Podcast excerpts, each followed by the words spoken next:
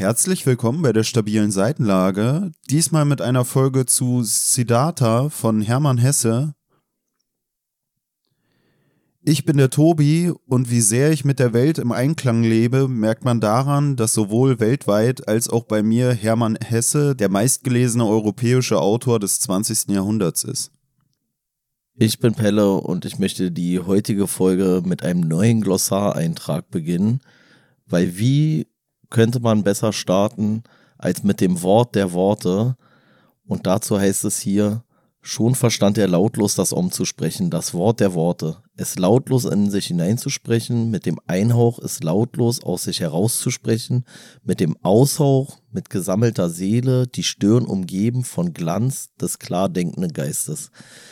Also man hat weniger eine Handlungsanweisung, wann man das Wort benutzt, als wie es gesprochen werden soll.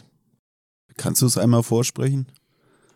Nee, ja, habe ich ja gerade. Ach so. Mit dem Das hat sich wie Aushauch, Vorlesen mit, angehört. mit, dem, mit dem lautlosen Aushauch meiner Seele, oder wie war das? Ähm, ja. Hast du irgendwelche Berührungspunkte schon vorher gehabt zum Buddhismus? Ich bin echt weitestgehend raus, muss ich sagen. Nee, doch, naja, ich hatte in der Schule, dass, dass wir so eine komischen, hattest du ja wahrscheinlich auch, wir waren ja beide auf so einer evangelischen Schule und bei mir gab es dann viel so, weiß ich gar nicht, wie das hieß, internationale Religion oder so ein Quatsch, so semestermäßig. Und dann waren wir in irgendeinem Hindu-Tempel und waren auch mal Ja, bei, bei irgendeinem so einem Buddhistengedöns da, wo man da so, keine Ahnung, ist das nicht das gleiche wie so autogenes Training oder so? Also ich weiß es nicht. Autogenes Training? Kennst du das nicht so? Ja, wir saßen halt einfach rum und haben dann da Und habt umgemacht. Ja, ja. Wirklich? Naja, irgendwas. Ich kann mich auch nicht mehr dran erinnern. Also der Hindu-Tempel war cooler. Da haben wir nämlich was essen können und dann haben wir die ganze Zeit, das Lied war halt, also die Lieder, die die da gesungen haben, das war die ganze Zeit so, ich glaube fast wie in so Klischeefilmen, weißt du, nur so Hare Rama, Hare Krishna, Hare Rama oder irgendwie so. Es war halt, es war ein äh, eingängiger Text auf jeden Fall. Ja. Aber sonst, pff, keine Ahnung. Ja, also ich weiß nicht. Ähm, das können wir ja schon mal vorwegnehmen. Es handelt sich bei diesem hier von Hermann Hesse beschriebenen Siddhartha nicht um den Siddhartha. Also nicht um Ach, den, echt nicht? nicht um den Urbuddha sozusagen. Ah, okay.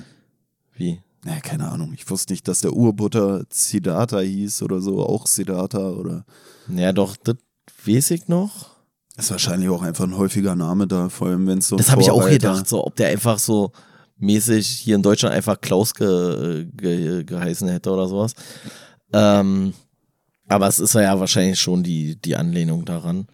Weil es gibt so mehrere Parallelen. Weil ein bisschen was habe ich mir da noch angeguckt.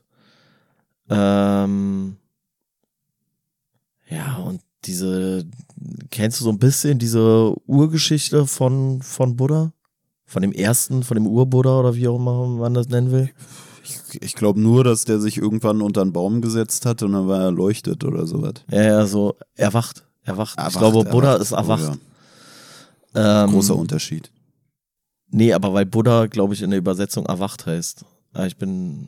Das oder, kann sein. oder aufgeweckt. Da hat er unterm Baum gelegen, ist aufgeweckt worden oder so.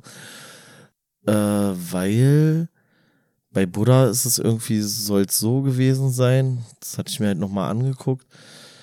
Also erstens ist es so ein, ja, wird da auch viel Quatsch offensichtlich drum erzählt, weil da, wo Buddha gewandelt sein sollte als Kind, da sollen Blumen am, auf seinem Weg immer irgendwie erblüht sein oder sowas. Eine richtige Besonderheit. Ja, ja. War ja nicht früher bei mir so, wenn ich bei uns durch den Garten gelatscht bin, dass dann da auch Blumen geblüht sind. Nein, der ist nicht durch Blumen durchgelaufen, sondern er ist gelaufen und hinter ihm sind Blumen Ah, okay, äh, erwacht. okay. Ja, das einen war bei dir schon anders. Ja, ja, das war schon anders bei dir. ich war gerade unsicher. Du hast eher so eine, so eine Schneise der Verwüstung hinter dir hergezogen. Ähm, ja, und dann ist die Legende wohl so, dass er auch so eine besondere Ausstrahlung gehabt haben soll und dann sind die Eltern zu irgendwelchen Gelehrten das ist gegangen. Das ist wie bei dir, ja. das ist ja hattest auch wieder das, wie bei mir. du hattest auch eine besondere Ausstrahlung. so Ja. und ich bin auch mal unterm Baum eingeschlafen. Ja, aber du hattest keine Ausstrahlung, du warst einfach verstrahlt. So, das ist nochmal ein Unterschied. Nee, und da haben die Eltern ihn wohl zu irgendwelchen Gelehrten gebracht und die Gelehrten haben ihm prophezeit, dass wenn er jemals irgendwie ähm, ja was Schlechtes in der Welt sehen wird, also weiß ich nicht, Krankheit oder Bösartigkeit oder was auch immer, den Tod, dann wird er halt alle verlassen, die ihm jemals begegnet sind und wird die Welt verändern. Das ist so die krasse Legende. Und mhm. dann ist er halt, irgendwann hat er was Schlechtes gesehen. Daraufhin hat er seine, seine Heimat gewissermaßen verlassen, ist dann unter diese, was war das? Äh, ich wollte schon sagen Dattelpalme, aber es war irgendwas anderes. Kokosnusspalme? Nee, es war irgendein Baum einfach. Sagen wir einfach, es war ein Baum. Den Baum gibt es übrigens immer noch, habe ich festgestellt. Äh, diesen einen oder? Diesen einen, unter dem er erwacht worden sein soll. Ja, da hat er sich da äh, hingesetzt, hat meditiert und ist dann irgendwie, ja, erwacht halt und war dann der krasse, durchleuchtete Buddha. Erleuchtete Buddha. Durchleuchtet vielleicht auch. Ja. Das ist so die Story. Und was hat diese Erwachung ausgemacht? Also wie, wie äh, nehmen andere Leute das wahr, frage ich mich, dass jemand jetzt erwacht ist. Äh, naja, wie haben die Leute wahrgenommen, dass Jesus der Messias ist? Also, ja, der hat ja auch was gemacht. Naja, ich, keine Ahnung. Also grundsätzlich kann man so sagen, das wird ja hier auch so thematisiert in dem Buch. Es gibt halt so einmal diese Samsara. Samsara ist so dieser ewige Kreislauf, in dem wir uns alle befinden. Das ist so diese Karma-Lehre auch, die da mit reinspielt. Also dieser Kreislauf der Existenzen, dass ich halt irgendwie äh, existiere in irgendeiner Art des Seins. Und wenn ich innerhalb dieser Existenz eine, ein gutes Karma habe, dann komme ich halt in den nächsten Kreislauf und ja, immer so weiter. Und in diesem ewigen Kreislauf befinde ich mich halt, es sei denn, ich werde zum Buddha, zum Erleuchteten, zum Erwachten und dann komme ich ins Nirvana. Und was das Nirvana ist, weiß aber keiner.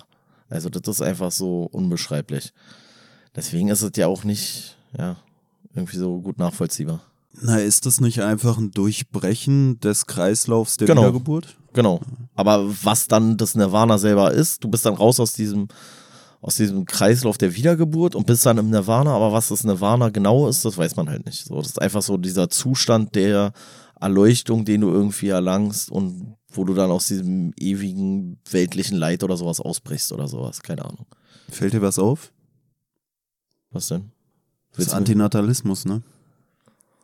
Nee, nicht wirklich. Für mich schon, doch. Naja, Ach so, du meinst in Form von deiner Genetik sozusagen. Na, das ewige Leid der Existenz und das Endziel ist eigentlich nicht wiedergeboren zu werden. Und dementsprechend, äh, ja, für mich ist es eigentlich antinatalistisch. Weißt du, also dass man sagt, äh, das Leben ist eigentlich Leid und man möchte oder ja, es hat man eigentlich als Ziel, nicht wiedergeboren zu werden. Es ist in dem Sinne vielleicht ein bisschen anders, als dass es sich dann wirklich auf die eigene Geburt bezieht, genau. in diesem Glauben, dass man wiedergeboren wird. Aber im Grunde ist es für mich so äh, Antinatalismus und das Überwinden der Geburt so. Ja, wobei das ja nicht ganz stimmt, weil auch als Antinatalist würdest du ja im Buddhismus wiedergeboren werden, ob du willst oder nicht, egal was du, was du machst. So. Also deswegen. Ja, ja, aber beides hat ähm, sich so als Problem ausgemacht, äh, das Leben und das Leiden an sich, würde ich sagen. Und dass ja, es dies zu überwinden gelte. Ja, wobei die Zielsetzung natürlich eine andere ist. Ne? Du verzweifelst ja quasi an der Welt, sozusagen. Als Antinatalist sagst so, das halte ich hier alles nicht mehr aus, das will ich nicht, das will ich nicht noch zukünftigen Generationen zumuten und äh, lässt dann quasi deine, deine Erbfolge sterben. Und bei den Buddhisten ist es ja dann eher, dass du aus deiner eigenen, ja, aus, aus dem Zustand deines eigenen Erwachens in ein neues Sein irgendwie äh, übergehst. Und das, also es endet ja nicht bei den Buddhisten in dem Sinne. Der Kreislauf endet, aber du bist ja dann im Nirvana und das ist ja dann nochmal irgendwie höherwertiger. Naja, für mich ist halt bei Antinatalismus so das Ding, dass man ja nicht, also wenn man das Leben an sich komplett äh, scheiße fände, sage ich mal, oder die Existenz, dann äh, würde ich vielleicht auch diese Antwort akzeptieren oder diese Sache, die einem dann entgegengebracht wird, von wegen, dann bring dich doch um. Aber es ist so ein bisschen wie so eine Hassliebe auch oder so, weißt du? Also so empfinde ich es, dass ich mir denke, ähm, eigentlich ist es auch schön, aber gerade, dass man auch so viel Schönes im Leben hat, macht für einen dann wieder die Trennung schwer. Und deswegen ist es für einen halt so ein Struggle, dass man überhaupt auf der Welt ist und sich von so vielen Sachen irgendwann dann verabschieden können muss. Gleichzeitig ist es für mich aber auch was, wo ich mir immer denke, das ist ja so dieses, wie so Altersweisheit, die man dann vielleicht auch erlangt, dass man irgendwann leichter sich verabschieden kann von der Welt, weil es halt auch, hm, ja, man hat alles gesehen, man, ja, man, man ist mit einem vertraut und dann kommt nichts Neues mehr und dann fällt es einem vielleicht auch leichter. Aber für mich selbst bin ich noch nicht an dem Punkt. Ja, wobei ich den Buddhismus dann auch eher verstehe, anders als beim Antinatalisten, der ja offensichtlich das Leid als Teil der Existenz irgendwie versucht es davon so loszulösen, dass er sagt, so ja, das ist damit so verbunden, dass ich das keinem zumuten möchte. Der Buddhist ja das Leid als Teil des Seins irgendwie so akzeptiert. Also so würde ich es verstehen so und sagt, dass es halt dazugehört. Es ist ja auch immer so ein bisschen, ja, weiß ich nicht, so ein bisschen widersprüchlich, dass du ja einerseits Leid nicht erfahren willst und andererseits ohne Leid auch irgendwie keine positiven Empfindungen haben könntest. So. Also so Glück und Unglück, das ist ja, bedingt sich ja gegeneinander so. Und deswegen ist es sowieso mal so ein bisschen schwierig. Ich verstehe den Ansatz trotzdem, stimme dem auch vielleicht in Teilen zu, würde aber trotzdem, glaube ich, eine andere, ähm, ja, eine andere Konsequenz daraus ziehen. Aber ist ja auch Wurst. Na, ich finde, weil ich ja auch schon darauf verwiesen hatte, dass ähm, Hermann Hesse bei mir jetzt der meistgelesene Autor ist und ich glaube, das ist halt wirklich kein Quatsch, weil ich glaube, ich habe von keinem Schriftsteller äh, in meinem Leben bisher mehr als drei Bücher gelesen, beziehungsweise mehr als zwei. Ich glaube, der ist jetzt wirklich relativ schnell auf Platz 1 gerutscht hier, der Hermann Hesse. Na gut, ich schon. Echt? Ja. Oh Mann. Bei mir wäre, bei mir wäre jetzt Dan Brown demzufolge auf mhm. der Liste der meistgelesenen Autoren. Dann wäre äh, Tolkien, da habe ich auch mindestens ich fünf Bücher von gelesen. Und äh, ja, nee, sonst wüsste ich nicht. Na, ich war die Tage bei. Nicht repräsentativ bei mir. Ich war die Tage bei unserer Oma und da haben wir auch so übers Lesen geredet. Und da ist mir dann wieder aufgefallen, also ich glaube, bis zur, bis nach dem Abi habe ich in meinem Leben nicht ein Buch von Anfang bis Ende durchgelesen. Also wirklich bis ich 19 war oder so. Außer so ein ähm, ja, Bilderbuch von Die Schatzinsel. So ein, so ein mit so gezeichneten Bildern und so, so ein, so ein Grundschulbuch. Ja was ich mit unserer Oma gelesen habe. Also wenn die hier war, hat die immer gesagt, ja, Tobi, lies doch mal hier, lies doch mal was vor. Du liest doch so schön. Ja, klar. Und dann habe ich ihr vorgelesen und ich glaube, das hat sich auch über mehrere Wochen oder Jahre sogar gestreckt, bis ich dieses Buch fertig hatte. Also es könnte sogar sein, dass das das Buch war, was ich mit 19 dann zuerst fertig hatte. Auf jeden Fall äh, immer so zwei, drei Seiten oder so pro Tag, also richtig lächerlich und auch in extremen Abständen diese Tage, an denen das dann stattgefunden hat. Und das ist mir nochmal aufgefallen. Ich habe wirklich nach dem Abi zum ersten Mal in meinem Leben, abs also abseits von diesem Bilderbuch, was ich dann, glaube ich, vielleicht doch schon in der Grundschule durch hatte, zum ersten Mal ein Buch durchgelesen. Also es ist wirklich krass. So wie spät es von, vonstatten ging sozusagen. Und ähm, weil wir jetzt so drüber geredet hatten, über diese Geschichte des Leids hier ähm, im Buddhismus auch, ist mir dann eben noch aufgefallen, dass wir ja von Hermann Hesse zum Beispiel auch den Steppenwolf gelesen hatten. Und da kann ich mich noch dran erinnern, wie wir auch über einen Folgentitel nachgedacht hatten. Und da hatten wir, glaube ich, auch so, ja, wollen wir Leidwolf nehmen oder so mit D, also wegen des Leidens und, und, und. Und da äh, fällt einem jetzt schon auf, bei nur drei Büchern, dass die, ja, Werke von Hermann Hesse, jedenfalls die, die wir gelesen haben. Viel also, mit Leid und Tod zu tun genau, haben. Dass alle ja. irgendwie immer so leidhaft äh, sind und leidvoll. Ja, ja, und, und immer so, ich, ich wollte es gerade hervorheben als eine Besonderheit, immer sich so auf einen Charakter fokussieren, aber das glaube ich meistens so bei Büchern. das war viel. Naja, bei der Schatzinsel war es nicht so, da war ja, äh, Potpourri. Bei, bei Lea Lessig war es auch nicht so. da war es eigentlich bis zum Ende nicht klar, wer der Hauptprotagonist ist einer oder 10.000. Wie es halt im echten Leben ist, ne? So, also da war Lea Lessig am nächsten an der Realität dran, so. dreht sich ja immer alles um alles. Ich glaube, das Problem war, dass in dem Roman von Lea Lessig Lea Lessig der Hauptcharakter war, aber Lea Lessig so unscheinbar war, dass du gar nicht gemerkt hast, wie sie neben den anderen irgendwie besonders hervorgestochen ist. Ich finde schon nicht fair gegenüber anderen Romanen, das Geschreibste von Lea Lessig als Roman zu bezeichnen, muss ich sagen. Also ohne zu wissen, wofür Roman genau steht, muss ich sagen, ich weigere mich dazu zu nennen. War eher lustiges Taschenbuch als Äh, Roman. Ja, ich wollte es eigentlich auch neben meinem Schatzinsel-Bilderbuch als Bilderbuch einordnen. Das Problem bei Lea Lessigs äh, Buch war nur, dass da wenig Bilder drin waren und dann wollte ich der Schatzinsel wieder nicht irgendwie Unrecht tun, weißt du? Und es war besonders anspruchsvoll eigentlich. Das muss man schon sagen. Also das war schon so. Das da hat sich gelesen wie so ein Lückentext. Ja, ja. Ja, Du musstest so viel Kreativität mitbringen, die der Autor hat missen lassen, die musstest du dann ergänzen und somit das Werk dann. Deswegen war es eigentlich auch ein geiles Buch. War ein bisschen Freude so- dran. War ein bisschen so, als ob man in so eine fremde Stadt reinkommt und so durch Mengen von Menschen läuft und jetzt erkennen muss, wo die Zusammenhänge zwischen diesen Menschen bestehen. So, weißt du, was einfach nicht möglich ist. Ja, so ein ganz normaler Trip nach Dormagen. Eigentlich. so kann man Ich weiß gar nicht, ob in Dormagen in Wirklichkeit so viele Leute wohnen, wie Ich weiß auch gar nicht. getan haben. Ich weiß nicht mal, ob in Dormagen so viele Leute wohnen, wie in Lea Lessigs Buch gestorben sind. So, das Aber muss man schon sagen. Man sagt doch immer, ich meine, wir so kommen hier aus, Bevölkerungsaustausch stattgefunden. wir kommen hier aus einer Großstadt, ne? Und man sagt doch immer so, im Dorf, da kennt jeder jeden. Und vielleicht war das dann doch schon wieder realistisch. Weißt du, wenn dann da 400 Namen genannt werden, alle mit Vornamen und du denkst dir so, ja, irgendwie ist ein bisschen komisch. Äh, die tun hier immer so, als würde jeder jeden kennen, aber er war halt ein Dorf. Ist Ja, vielleicht aber- eine nee, komplett Dor- andere Logik. Ich glaube, Dormagen ist eine Stadt. Ich glaube, es ist offiziell eine Stadt. naja, aber also wir als Berliner haben eine andere Definition von Stadt. Ja, ja.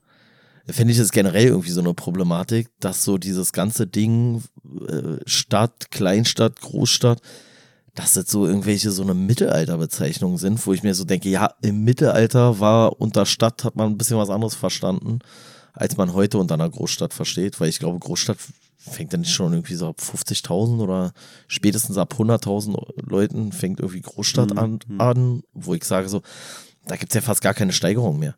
Also ab eine Million bis 30 Millionen ist dann alles Metropole. So, Mhm. hä? Irgendwie ein bisschen, bisschen stumpf. Egal. Ja. Ich komme immer noch nicht drauf, wie, wie der scheiß Baum hieß, ey. Das, das ärgert mich echt so ein bisschen. Passionsfruchtbaum. Feigen, äh, Feigen. Feigenpappel oder Pappelfeige oder irgendwie sowas? Oder Pappeldattel oder so? Keine Ahnung. Egal. Ich finde Pappeldattel würde gut klingen. So. Der Baum der Erkenntnis. Es war irgendeine Pappel. Es war irgendeine Pappel. Pappelapapp. Pappel, Pappelfeige, glaube ich. Ach, keine Ahnung. Sagt man dann Pappelfeige. Pappelfeige oder Gibt's das? Feigenpappel? Ah, ich muss nachgucken. Das hört sich an wie so eine, wie so eine Eigenkreation oder so. Ja, aber ich glaube, also es ist irgendeine Pappel. Jetzt muss irgendein Biologe mir sagen, ob es äh, Feigen gibt, die an Pappeln wachsen. Zum Glück haben wir so viele Biologen in der Hörerschaft. äh. da werden bestimmt. Ja, ja, Tausende. Na, jetzt werden ja äh, Leute aus diesem Metier aufmerksam geworden sein. Wenn ihr die so Folge erst zwei geredet haben. Tage, wenn ihr die Folge erst zwei Tage nach Release hören solltet, braucht er gar nicht mehr antworten. Dann haben bestimmt schon drei Biologen geschrieben. Ähm, ja. Ja, sollen wir kurz erstmal zusammenfassen oder? Nö, ich finde, das könntest du alleine machen.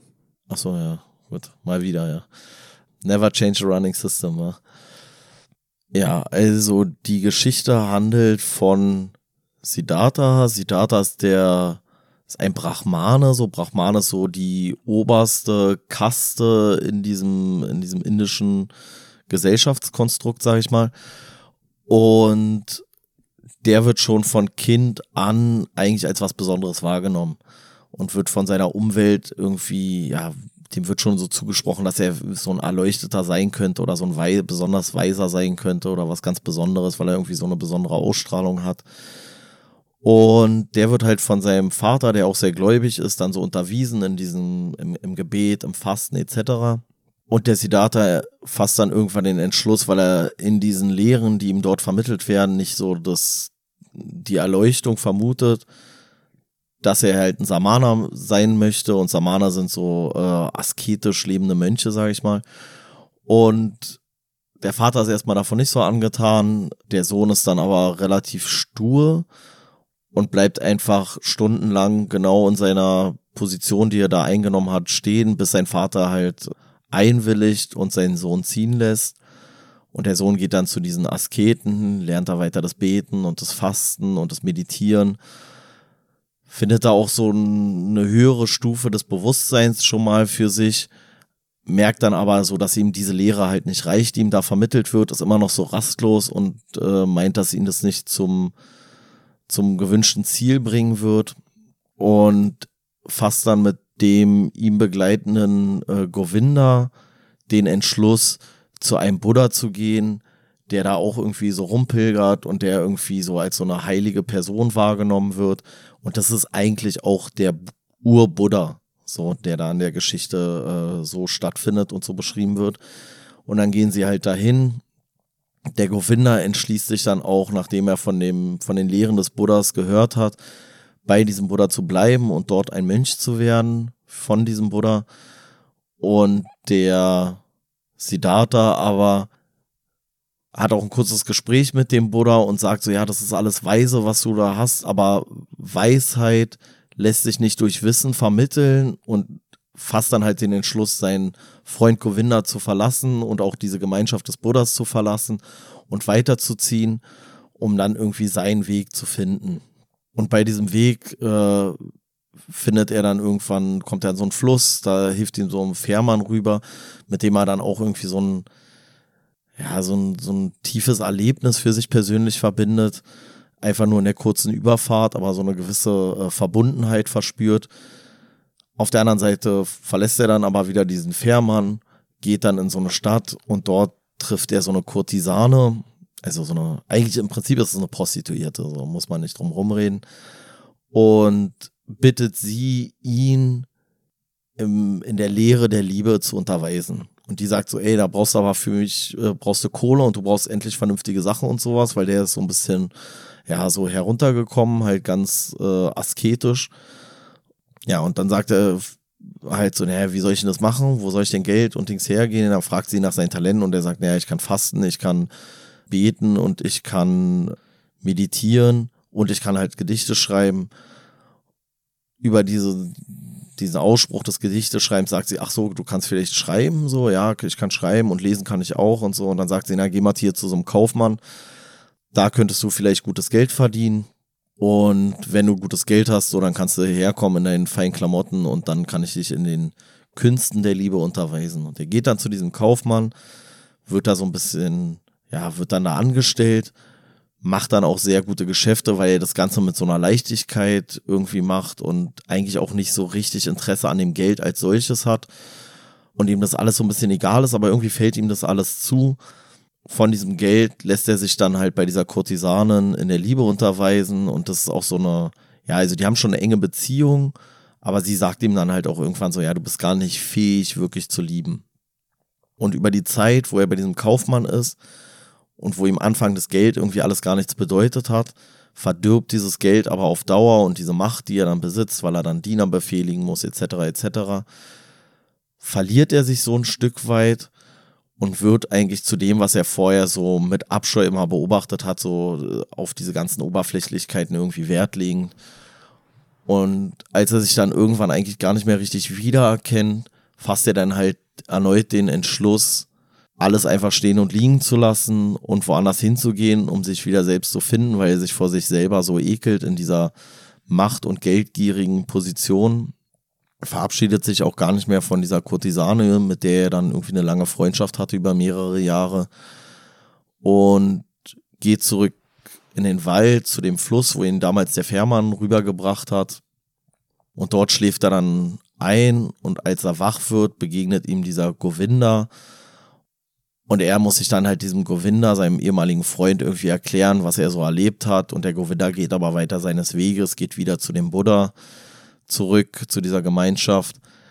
Und der Siddhartha geht zu diesem Fährmann und dieser Fährmann strahlt auf ihn irgendwie weiter so eine Ruhe aus und er möchte irgendwie verstehen und begibt sich dann in die Lehre bei diesem Fährmann. Und bei diesem Fährmann erfährt er, dass dieser Fluss an dem dieser Fährmann da irgendwie arbeitet, ja, dass der so ein bisschen dieses, diese Erkenntnis so ein Stück weit ihm bringt und dann sitzen sie halt da und lauschen dem Fluss und erfahren da irgendwelche, äh, ja, weiß ich nicht, höheren Sphären, in die sie da ab, abdriften. Und dann kommt es noch dazu, dass äh, diese Kurtisane, die in der letzten Nacht, wo sie mit diesem Siddhartha irgendwie zusammen war, schwanger geworden ist und die läuft auch eines Tages dann nach Jahren ähm, an diesem Fluss entlang, wird da von einer Schlange gebissen und so kommt Siddhartha zum, zum ersten Kontakt mit seinem elfjährigen Sohn, weil er dann die Mutter da noch irgendwie auffindet. Versuchen die auch noch irgendwie zu heilen und geben dir da irgendwelche Tränke und Medizin. Aber die Mutter verstirbt halt trotzdem. Und dieser Sohn ist halt so eine weitere Prüfung, könnte man sagen, für diesen Siddhartha, weil der Sohn halt gar keinen Bezug logischerweise zu seinem Vater hat. Der ist zu dem Zeitpunkt elf Jahre alt und ähm, kann mit diesem asketischen Leben nichts anfangen, ist ihm alles zu langweilig, der will wieder zurück in sein schönes Haus, in die schöne Stadt, will mit anderen Kindern spielen und will irgendwie mehr Leben um sich rum haben.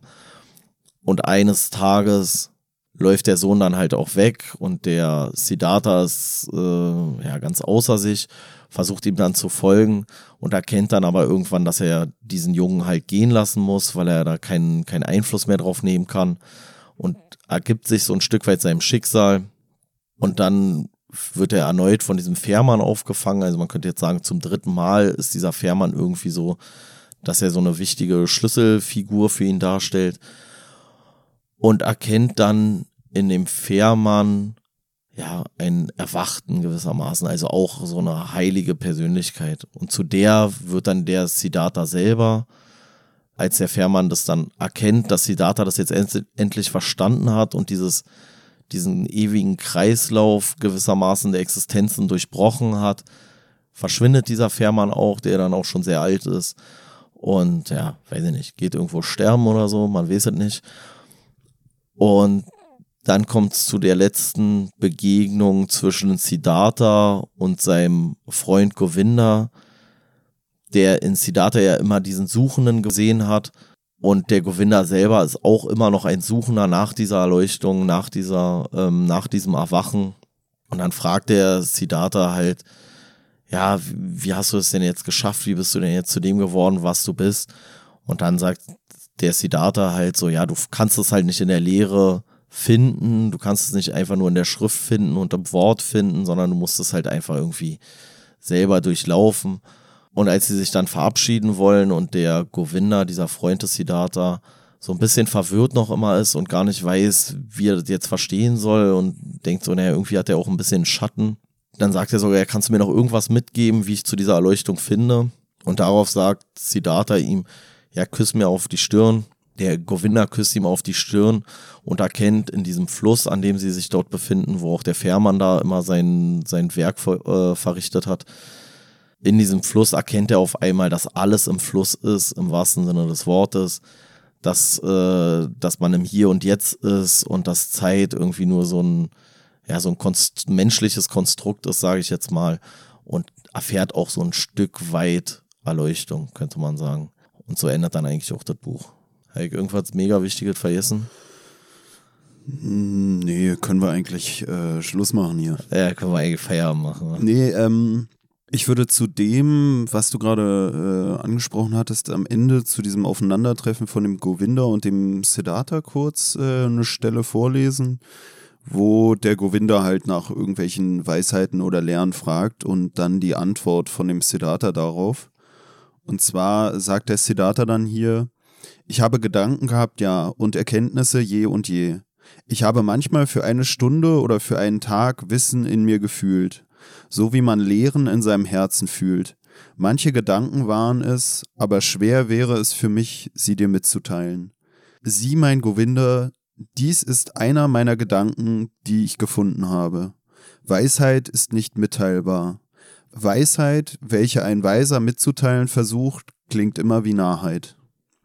Ja, also auch so dieses, ähm, was die beiden so ein bisschen unterscheidet, ist halt das, dass der Govinda immer irgendwie ähm, ja eigentlich nach, nach eher nach so einer Lehre sucht, die ihm mitgeteilt wird. Also finde ich, hat man schon am Anfang so das Gefühl, dass er eher so ein Mitläufer ist, im wahrsten Sinne des Wortes. Also auch wenn der Siddhartha dann da auf Reisen geht, habe ich eher so das Gefühl gehabt schon, okay, der Govinda, das ist so der typische Sidekick oder sowas, ne? Wie so ein, wie so ein Knecht oder wie so ein Knappe, der dann da mit dem äh, Ritter loszieht, sage ich mal.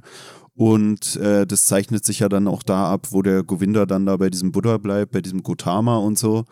Und ähm, der Siddhartha selbst, der geht halt irgendwie immer seinen eigenen Weg oder versucht selbst dann ähm, ja irgendwie diese Erkenntnis zu bekommen und will sich gar nicht so an Lehren anderer anheften. Und das ist, finde ich, dann auch das, was hier am Ende dann zum Ausdruck kommt. Dieses, dass er sagt, dass er ihm eigentlich nichts mitteilen kann. Das Einzige, was er ihm eigentlich mitteilen kann oder die einzige Weisheit, die er mit ihm teilen kann, ist, dass man diese Weisheiten oder diese Erkenntnisse eigentlich gar nicht lehren kann. Und gleichzeitig auch, dass es immer wie Nahheiten klingt, wenn einem jemand versucht, eine Weisheit mitzuteilen, die man selbst vielleicht gar nicht durch eigene Erkenntnis bekommen hat. Und das ist so das, was ähm, sich so in diesem ganzen Buch hier dann so auch, finde ich, durch den Lebenslauf von dem Siddhartha zieht, dass er halt immer wieder mit Lehren eigentlich vielleicht auch konfrontiert wird, aber diese Lehren für ihn ähm, ja nicht wirklich äh, zielführend sind, sage ich mal. Und das kommt ja dann auch dadurch zum Ausdruck, dass dieser Govinda, der eigentlich bei so einem Erleuchteten dann bleibt, um die Lehre äh, anzunehmen von Buddha, dass der am Ende dann immer noch nicht zur Erleuchtung gefunden hat und Siddhartha fragen muss nach der Lehre nachdem er selbst ja aber eigentlich bei diesem, ähm, wie soll man das nennen, was, wie hattest du es genannt, bei diesem ursprünglichen Buddha sozusagen. Das ist der Urbuddha sozusagen. Genau, bei dem Urbuddha dann äh, eigentlich Jahre oder Jahrzehnte verbracht hat in dessen Anhängerschaft.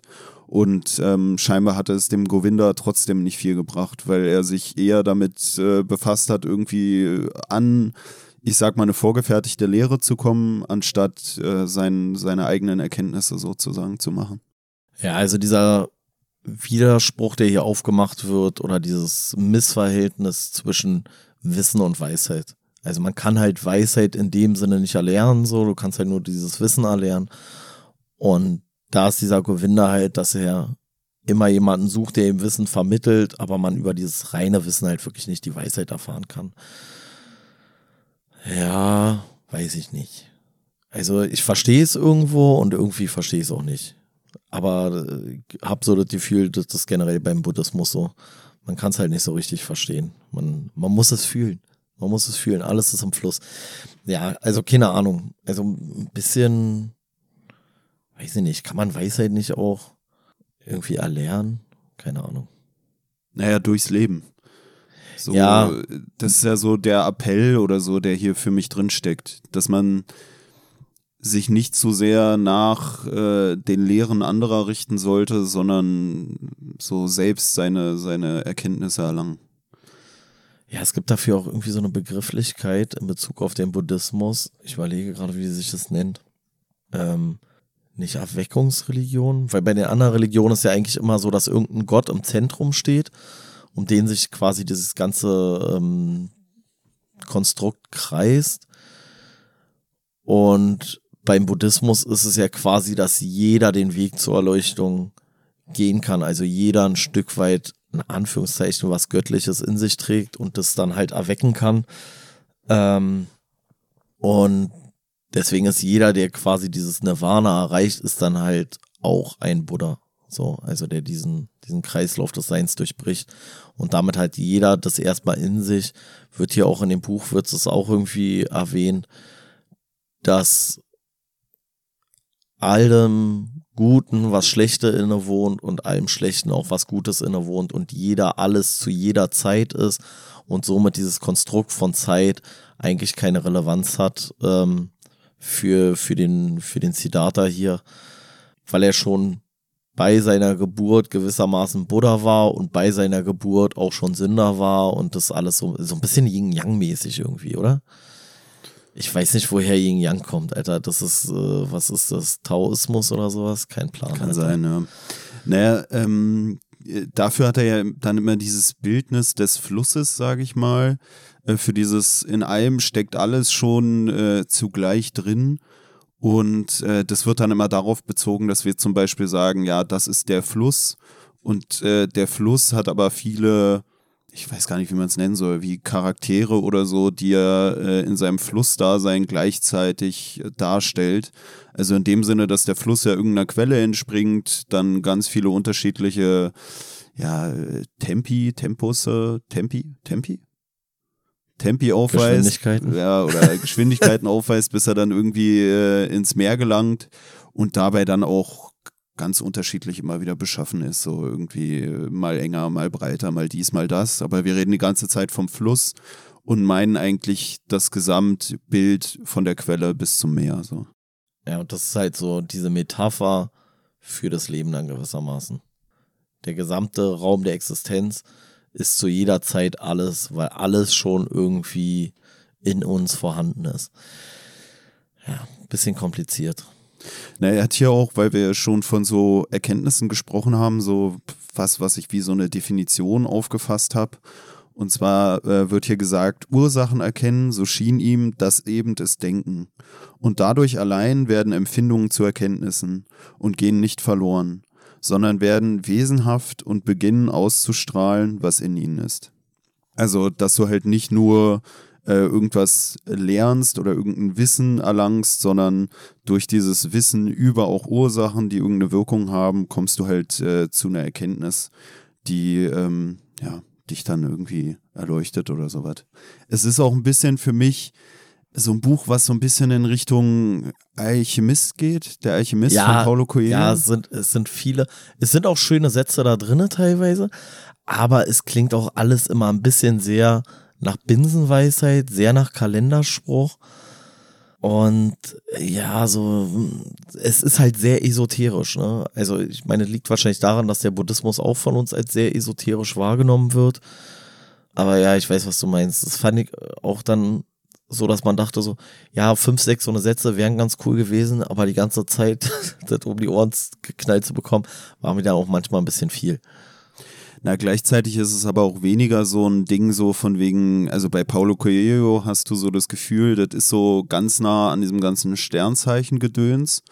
Und das hat man hier, finde ich, dann wieder nicht so. Also hier ist es für mich eigentlich eher so ein Plädoyer halt äh, dafür, sein Leben zu leben, sage ich mal, und sich nicht irgendwie ewig auf die Suche nach irgendwas zu machen, sondern einfach dadurch, dass man sein Leben lebt oder vielleicht auch eher auskostet, dass man dadurch dann irgendwann vielleicht auch diese Erkenntnis erlangt, vielleicht auch durch sowas wie so eine Sättigung oder so. Weißt du, dass, dass du halt nicht mehr so sehr nach irgendwas dürstest, weil du, was ich vorhin schon meinte, vielleicht auch einfach genug für dich selbst gesehen hast, um äh, alles miteinander in Verbindung sehen zu können. Weißt du, also, dass man nicht so allem entsagt. Er redet hier auch davon, an der Stelle, wo er bei diesen Asketen unterwegs ist, bei diesen Samanas, da wird hier so, eine, so ein Vergleich aufgestellt, wo er sagt, ja, durch dieses äh, allem entsagen und keinem seiner Triebe nachgehen, ähm, überwindet er vielleicht sein Selbst, aber auch nicht wirklich äh, von langer Dauer. Und ähm, er vergleicht es dann hier so ein bisschen mit so einem, ja, wie so einem Drogenrausch. Oder hier wird gesagt, wenn man Reiswein getrunken hat, dann vergisst man sich auch kurz selbst, aber kommt danach eigentlich äh, auch wieder zu der Erkenntnis, dass man selbst sich doch noch nicht wirklich vollends überwunden habe. Naja, auch so ein bisschen so dieses Leben mehr in dem Moment, ne? Also so dieses, so dadurch, dass er sagt, dass Zeit keine Relevanz hat und wir alles zur selben Zeit sind, soll ich halt auch den, den Moment irgendwo wertschätzen und nicht nur in der Zukunft, nicht nur in der Vergangenheit leben, sondern immer am Jetzt. Also ist ja auch so ein bisschen so diese, so, ja, Carpe Diem-mäßig, nutze den Tag oder was auch immer. Wobei er das halt nicht so sehr bezieht darauf, so möglichst viel Spaß zu haben, sondern möglichst hohes Bewusstsein über sich und seine Umwelt zu haben. Er sagt dann halt auch, dass alles quasi beseelt ist auf irgendeine Art und Weise und alles am ewigen Kreislauf des Lebens teilnimmt.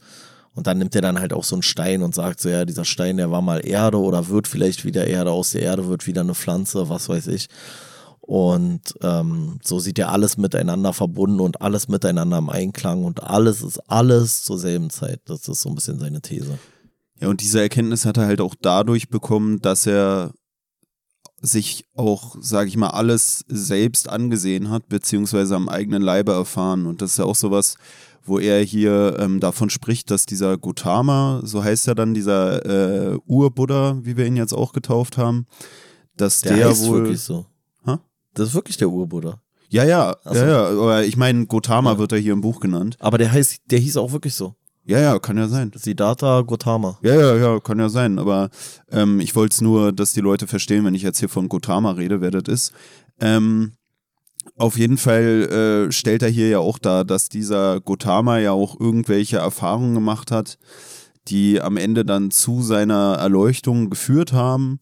Und ähm, dass er wiederum versucht, also der Gautama, seine Erleuchtung in eine Lehre zu packen, wo Pelle ja vorhin schon meinte, dass da der Siddhartha hier dann auch ähm, darstellt, dass für ihn das einzige Manko an, an der Lehre Gautamas ist, der irgendwie darstellt, dass alles miteinander im Einklang sei, dass der Gautama halt dafür dann eine Lehre braucht, um das zu vermitteln. Also er sagt, eigentlich ist das das Problem an dieser ganzen Lehre des Gautamas, dass es überhaupt eine Lehre braucht, um das zu vermitteln, weil die Leute, die äh, sich versuchen, der Lehre Gautamas anzuschließen, halt selber gar nicht die Erfahrung gemacht haben, dass alles wirklich miteinander im Einklang ist. Und äh, das kommt ja auch wieder dadurch zum Ausdruck, dass der Govinda bei dem Gautama braucht, um diese eigentlich relativ simpel klingende Lehre zu verinnerlichen, aber scheinbar für sich selbst dann doch noch nicht zu dieser Erkenntnis gekommen ist, als er dann später wieder auf Siddhartha trifft. Obwohl es ja eigentlich, würde man denken, so wie es dann in Worte gefasst wird, relativ simpel darzustellen ist, was man für eine Erkenntnis hat. Aber wie schon gesagt, muss man diese Erkenntnis für sich selbst gemacht haben, um sie vielleicht wirklich verstehen zu können. Ja, das ist ja auch das, was der Siddhartha irgendwie so sagt, dass er, als er dem Govinda das erklären will, nimmt er gleich eigentlich vorweg, so ja, er ist eigentlich kein Freund davon, Sachen in Worte zu fassen, weil Worte irgendwie so, ja, Dinge nicht äh, ausreichend beschreiben können. Und man kann zwar die Lehre verstehen, im Sinne von akustisch irgendwie verstehen, man kann es vielleicht auch nachvollziehen, den Gedankengang, aber wirklich durchdringen kann man es dann halt nur in der eigenen Erfahrung und das ist so ein bisschen die Problematik, die der Siddhartha da dem Govinda versucht zu vermitteln. Ja, ich hätte da auch noch ein paar Buchstellen, die ich vorlesen würde, zu ähm, auch so einem Gespräch, welches der Siddhartha dann mit dem Gautama führt, als er sich dann äh, von dem Gautama verabschiedet, um seine Reise fortzusetzen. Und zwar sagt er hier, du hast die Erlösung vom Tode gefunden, sie ist dir geworden aus deinem eigenen Suchen, auf deinem eigenen Wege, durch Gedanken, durch Versenkung, durch Erkenntnis, durch Erleuchtung. Nicht ist sie dir geworden durch Lehre. Keinem, o Ehrwürdiger, wirst du in Worten und durch Lehre mitteilen und sagen können, was dir geschehen ist in der Stunde deiner Erleuchtung. Eines aber enthält die so klare, die so ehrwürdige Lehre nicht. Sie enthält nicht das Geheimnis dessen, was der Erhabene selbst erlebt hat. Wäre ich nun einer deiner Jünger, o Ehrwürdiger, so fürchte ich, es möchte mir geschehen, dass nur scheinbar, nur trügerisch mein Ich zur Ruhe käme und erlöst würde, dass es aber in Wahrheit weiterlebe und groß würde. Denn ich hätte dann die Lehre, hätte meine Nachfolge, hätte meine Liebe zu dir, hätte die Gemeinschaft der Mönche zu meinem Ich gemacht. Das fand ich auch einen interessanten Punkt so innerhalb dieses letzten Abschnittes, den ich gerade vorgelesen habe, dass er ähm, so darstellt, dass man sein Ich überwinden will, aber durch diese Anhängerschaft bei diesem Gautama am Ende das eigentlich wieder eher zu so einer Art Identität macht, die man vielleicht vor sich herträgt, dass man einer von diesen ist. Und ich finde, das ist auch sowas, was so in dem Aufeinandertreffen mit dem Govinda, also mit diesem Freund von Siddhartha, der bei dem Gautama dann geblieben ist, äh, auch zum Ausdruck kommt irgendwie, dass man das Gefühl hat, dieser äh, Govinda, der identifiziert sich halt sehr stark mit dieser Lehre des Gautama äh, und selber dann auch als so ein Anhänger, aber ähm, ja, wie schon gesagt, scheint er ja selbst nicht zur Erkenntnis gekommen zu sein. Und ähm, generell wird ja auch dargestellt, dass oft auch wohl so eine Hochmut dann irgendwie mit diesem Priestertum sozusagen einhergeht, welches man dann annimmt, wenn man äh, ja die Lehre eines solchen Menschen wie dieses Gotamas sozusagen auslebt. Und ähm, das stellt sich hier, finde ich, schon am Anfang da, wo der Siddhartha dann da irgendwie aus seinem Dorf reinhaut, um zu diesen Asketen zu gehen. Da ist es ja auch so, dass äh, erstmal dargestellt wird, hier einleitend von dem Hermann Hesse, dass er so auch sehr angesehen ist, ne? dass alle den Siddhartha dafür bewundern, was für ein äh, gebildeter Mensch er ist und wie wissbegierig er ist und und und. Und ähm, Siddhartha selber wird ja auch oft so bei so, äh, wie soll man es nennen, so introspektiven Darstellungen, also wo so seine eigene äh, Gedankenwelt so ein bisschen dargestellt wird oder auch seine Gefühle anderen Menschen gegenüber, ähm, dann bis er zu dieser Erkenntnis kommt, in etwa lange so dargestellt, als würde er sich auch als was Besseres ansehen als äh, ja die einfachen Leute, die hier dann als Kindermenschen bezeichnet werden. Also so, dass er ähm, sich so ein bisschen über die erhebt, über diese Leute, die irgendwelchen niederen Bedürfnissen nachgehen, bis er dann selber einmal diese Erfahrung gemacht hat, wie es eigentlich ist, wenn man äh, ja irgendwie viel Geld verdient, wenn man dann Geschlechtsverkehr da hat mit dieser komischen äh, Prostituierten, wie Pelle sie vorhin genannt hatte oder halt äh, auch ein Kind in die Welt gesetzt hat und dann auf einmal diese Verantwortung oder Liebe zu seinem eigenen Kind gespürt hat. Dass man, bis man es selber mal erfahren hat, sich die ganze Zeit über diese Leute erhebt und als was Besseres darstellt. Und wenn man dann einmal weiß, aus welcher Perspektive diese Menschen sozusagen handeln, versteht man sie vielleicht besser, fühlt sich dadurch dann auch wieder mehr mit diesen Menschen verbunden und erlangt dann dadurch vielleicht auch dieses Gefühl der Einheit, welches hier dann als diese Erkenntnis dargestellt wird. Also nur dadurch, dass man selber auch mal verstanden hat, vielleicht, warum andere Menschen so sind, wie sie sind, welchen Bedürfnissen sie vielleicht nachgejagt haben, kann man vielleicht erkennen, dass alles irgendwie miteinander in Verbindung steht, beziehungsweise alles in allem auch irgendwie vorzufinden sein kann. Und nicht, wenn man immer nur von außen die anderen als die Idioten betrachtet und gar nicht mal nachgefühlt hat, ähm, ja, auf, auf Grundlage welcher Bedürfnisse oder Triebe ihr Handeln irgendwie vonstatten geht. Naja, er sagt ja auch relativ zu Beginn in dem Buch ähm, zu seinem Freund Govinda, äh, dass alles, was er bei diesen äh, Salmaner da lernt, dass er das halt auch in jedem, in jeder Taverne hätte lernen können, bei irgendwelchen Würfelspielern und Prostituierten und Trunkenbollen. Und das spiegelt das ja auch so ein bisschen wieder, während der Govinda die ganze Zeit eigentlich so eine leichte Lösung versucht zu finden. Also irgendjemand zu finden, der ihm sagt, ey, du musst es einfach so machen und so machen und so machen, dann erfährst du Erleuchtung. Ähm, macht sich der Siddhartha halt mehr so auf die Suche nach möglichst vielen Erfahrungen, um daraus sozusagen Weisheit zu schöpfen. Und der Govinda lebt eigentlich die ganze Zeit nur von den Erfahrungen anderer und lässt sich von denen so ein bisschen leiten, erfährt aber selber diese Dinge gar nicht, wodurch ihm das vielleicht so ein Stück weit verwehrt bleibt, wirklich Weisheit zu finden, weil wenn man sich das immer nur alles erklären lässt, dann durchdringt man es halt vielleicht weniger, als wenn man selber Teil davon gewesen ist. Und so geht es ja auch dem Siddhartha, der ja immer wieder äh, eigentlich alles stehen und liegen lässt. Und deswegen finde ich es eigentlich auch interessant mit dieser, ja, mit dieser mythischen Figur oder dieser historischen Figur oder wie auch immer des, des Urbuddhas, dem ja auch prophezeit wurde, dass er immer wieder alle verlassen wird. Und so ist es ja hier bei dem Siddhartha auch. Also der verlässt ganz zu Beginn, verlässt er seinen Vater und sein, sein Dorf. Und dann kommt er zu diesen Salmanern, dann verlässt er die, dann sucht er den, den Buddha, ähm, den er verlässt und gleichzeitig damit verlässt er dann halt auch seinen äh, besten Freund. Dann kommt er in die Stadt, trifft da diese Kurtisane und diesen ähm, äh, Kaufmann, bei dem er dann da arbeitet, die er dann auch wieder verlässt, also auch wieder alles aufgibt. Geht dann zu dem ähm, geht dann wieder zurück zu diesem Fährmann, arbeitet da bei diesem Fährmann, dann kommt irgendwann sein Sohn, da verlässt der Sohn zwar ihn, aber er läuft ja dem Sohn auch nochmal hinterher und entscheidet sich dann aber, den Sohn ziehen zu lassen und den nicht weiter zu suchen, also gibt ihn gewissermaßen auch wieder auf und dann am Schluss ist es dann halt auch der Fährmann, der da irgendwie weg ist und äh, im Prinzip ist er dann eigentlich so am Schluss ganz alleine, also hat alle quasi verlassen, aber den Weg zur Erleuchtung gefunden in seinen Augen ja, es sind so ein bisschen so diese Parallelen, die dann da entstehen gewissermaßen. Na, er ist auch mit seinem Sohn, das, dass er den Sohn dann da ziehen lässt, wo man dann auch wieder dieses sehen könnte, dass er vielleicht ähm, ja diese, diese Erkenntnis dann doch hat, dass er sagt, dass sein Sohn selbst seinen Weg äh, finden muss, dann auch, um äh, irgendwann vielleicht zu so einer Erleuchtung zu gelangen.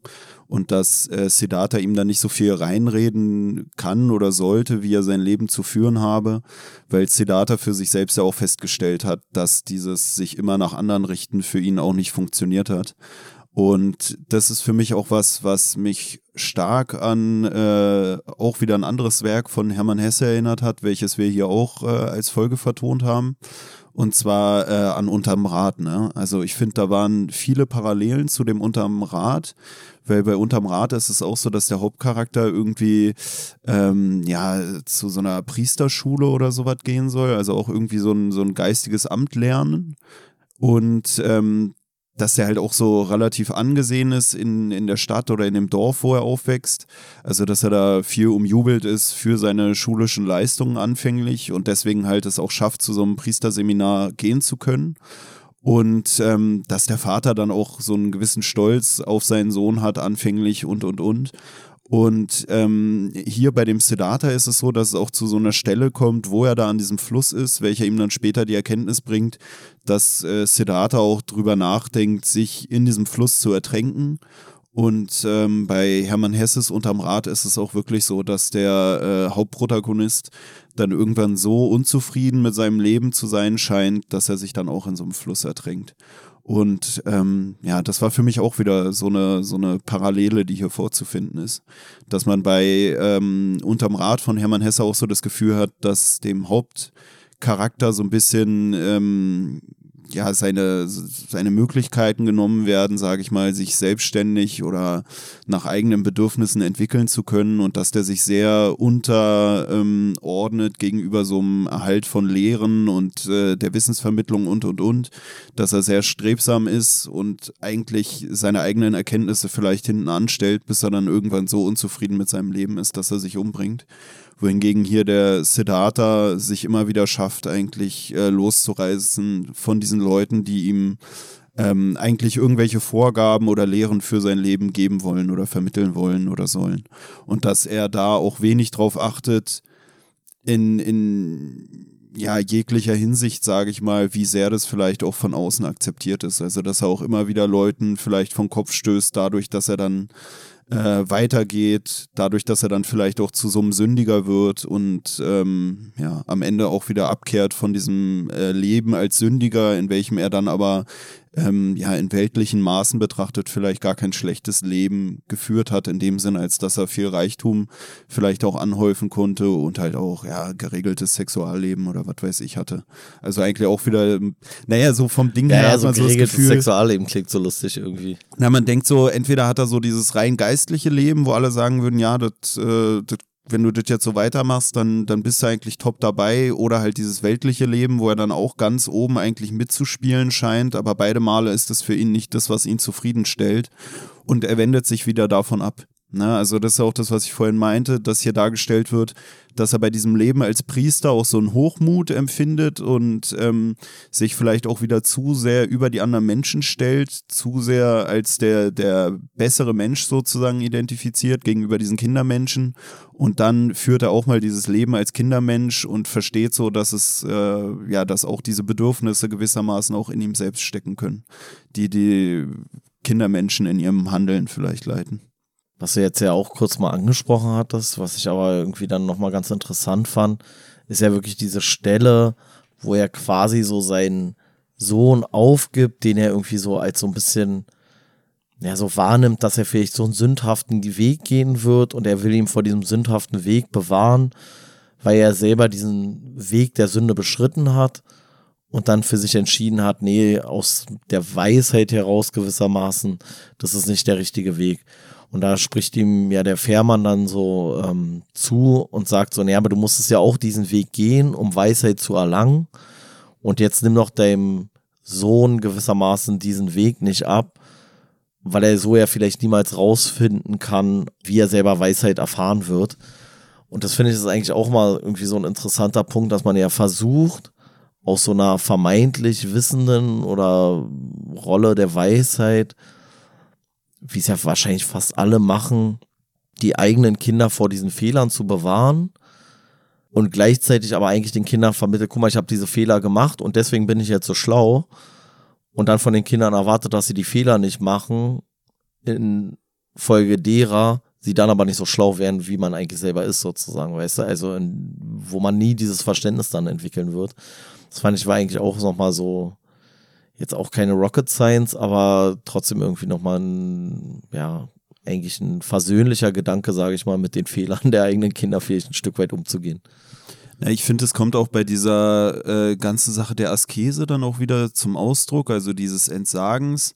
Vielleicht in dem Sinne, als dass er für sich feststellt, dass solange er irgendwie aktiv seine Triebe, sage ich mal, unterdrücken muss, ähm, diese Triebe ja nicht wirklich überwindet, dadurch, dass sie ja noch eine Zugkraft auf ihn ausüben, weißt du? Und dadurch, dass er dann im späteren selbst diese ganzen Erfahrungen macht von Wollust oder was weiß ich, alle möglichen Sünden hier einfügen, sage ich mal, dass er dann irgendwann äh, vielleicht auch eher die Erfahrung macht, dass es ihn nicht mehr so reizt und deswegen kann er auch leichter dem Ganzen irgendwie wieder entsagen. Weißt du? Also hier wird ja dargestellt, dass er dann auch äh, irgendwie um Geld spielt und wie schon gesagt, dann da irgendwelche sexuellen Abenteuer da mit seiner Freundin äh, durchlebt und und und. Und dass er dann irgendwann so übersättigt ist auch von der ganzen Sache. Also dass er so viel Erfahrung in dem Bereich gesammelt hat, dass es ihn gar nicht mehr so sehr interessiert und dementsprechend finde ich es in der Hinsicht auch schon wieder interessant, als dass so die, diese Asketen ähm, irgendwie so ihre Bedürfnisse, sage ich mal, so wie es hier auch dargestellt wird, eher so aktiv unterdrücken oder versuchen von sich wegzuhalten, was er dann ja hier beschreibt als so eine kurze Betäubung des Ichs, wohingegen er durch seine Selbsterfahrung diesen Trieben nachgegangen ist eine gewisse Zeit, aber gerade dadurch vielleicht dann auch ähm, ja, diese Zugkraft durch diese Triebe dann gemindert hat. Dadurch, dass er für sich selbst feststellen konnte, wie das ist, ist er dann nicht mehr so auf der Suche danach, sage ich mal. Und das ist vielleicht auch so dieses, wo er sich so denkt, ja, sein Sohn, der wird jetzt erstmal in die Welt hinausgehen und wird dann irgendwann für sich selbst zu der Erkenntnis kommen, dass das, was er da irgendwie finden wird, wo er gerade hingeht, ihn vielleicht gar nicht so ausfüllt, wie er es, wie er es erwartet hätte.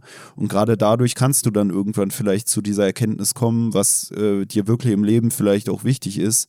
Dadurch, dass du halt unterschiedliche Sachen auch gesehen hast und nicht die ganze Zeit versucht hast, so Sachen, die dich eigentlich gelockt haben, von dir, von dir äh, wegzuhalten, sage ich mal weil man sonst vielleicht immer so eine Illusion hat, ne? So von wegen, ah, so gut wird das schon nicht sein und ja. nee, nee, nee, ich darf dem nicht nachgehen. Und wenn du das dann mal gemacht hast, merkst du so, dass es eigentlich vielleicht gar nicht so krass war oder vielleicht manchmal sogar das Entsagen dann eher wieder diese Zugkraft erhöht für dich selbst. So. Also ist ja eigentlich auch interessant, dass die Stärke des Entsagens ja eigentlich gewissermaßen auch von der Stärke des Bedürfnisses sozusagen abhängt.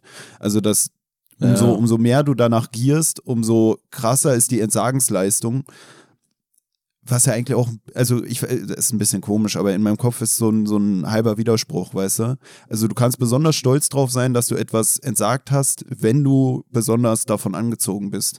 Und eigentlich ähm, schafft es der äh, Siddhartha hier vielleicht dadurch, dass er dieser Anziehungskraft manchmal auch erliegt, diese Anziehungskraft für sich diese Anziehungskraft für sich dann eher zu überwinden und am Ende eher weniger sogar in seinem Handeln von seinen Trieben gelenkt zu sein, vielleicht, als jemand, der aktiv die ganze Zeit versucht, auf etwas zu verzichten, dessen Verzicht aber gerade dadurch stark wird, dass er halt dieses starke Bedürfnis noch hat, weil er es nie äh, für sich selbst erfahren hat, was dieses Bedürfnis ausmacht.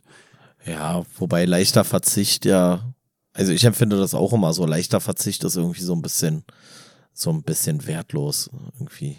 Weil dann ist es ja kein Verzicht mehr. Weißt du, also ich kann auch ganz entspannt drauf verzichten, äh, Schweinefleisch zu essen, so, weil es für mich einfach kein gesteigertes Bedürfnis gibt, Schweinefleisch zu essen, so.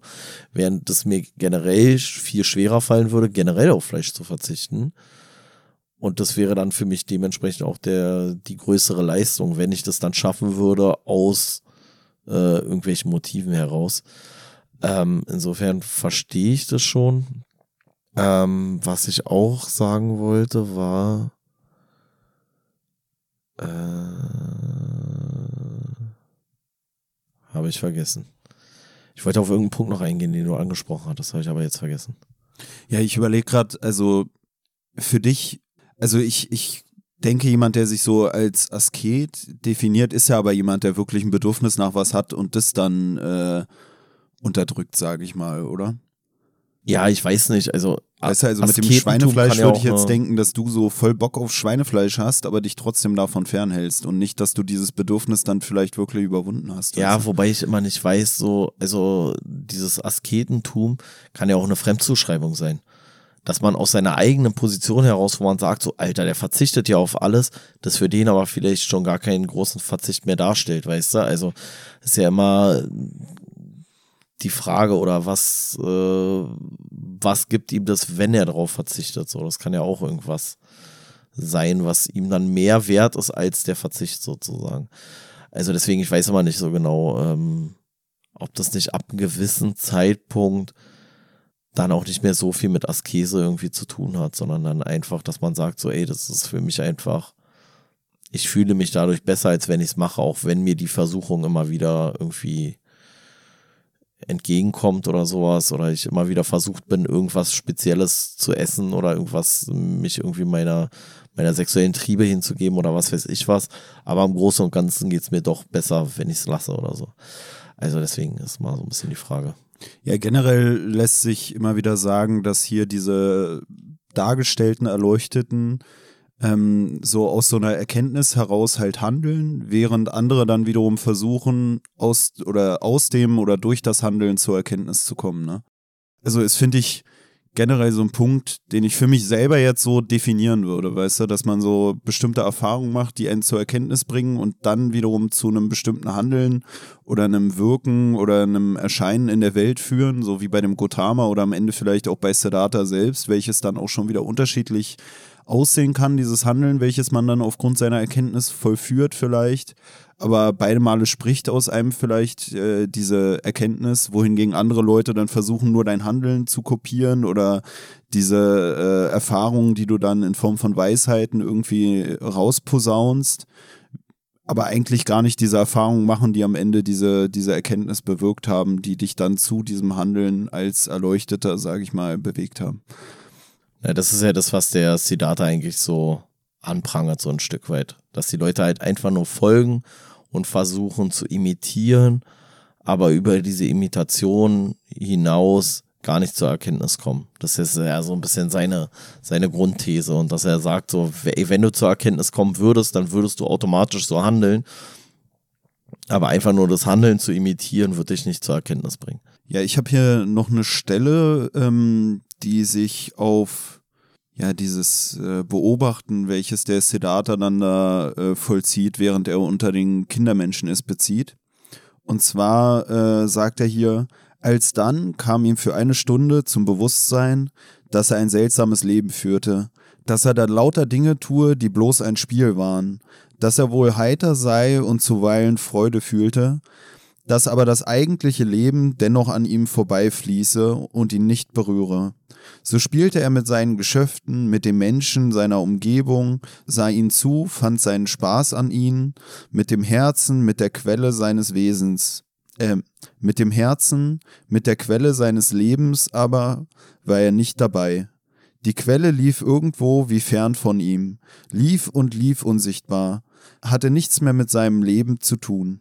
Und einige Mal erschrak er ob solchen Gedanken und wünschte sich, es möge doch auch ihm gegeben sein, bei all dem kindlichen Tun des Tages mit Leidenschaft und mit dem Herzen beteiligt zu sein, wirklich zu leben, wirklich zu tun, wirklich zu genießen und zu leben, statt nur so als ein Zuschauer daneben zu stehen.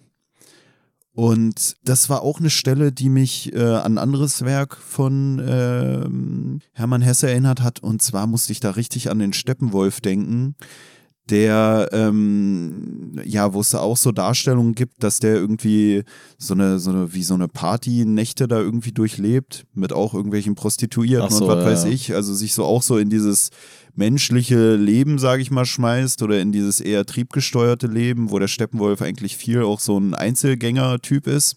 Und da gab es so einen Ausspruch von der Unio Mystica der Freude, also von so einem äh, Empfinden, welches äh, der Steppenwolf empfindet, wenn er den Leuten irgendwie beim Feiern zuschaut, weil er selbst das Ganze gar nicht so nachempfinden kann, es aber oftmals gerne würde oder vielleicht sogar am ehesten eine Freude daran hat zu sehen, wie sich die anderen Menschen erfreuen.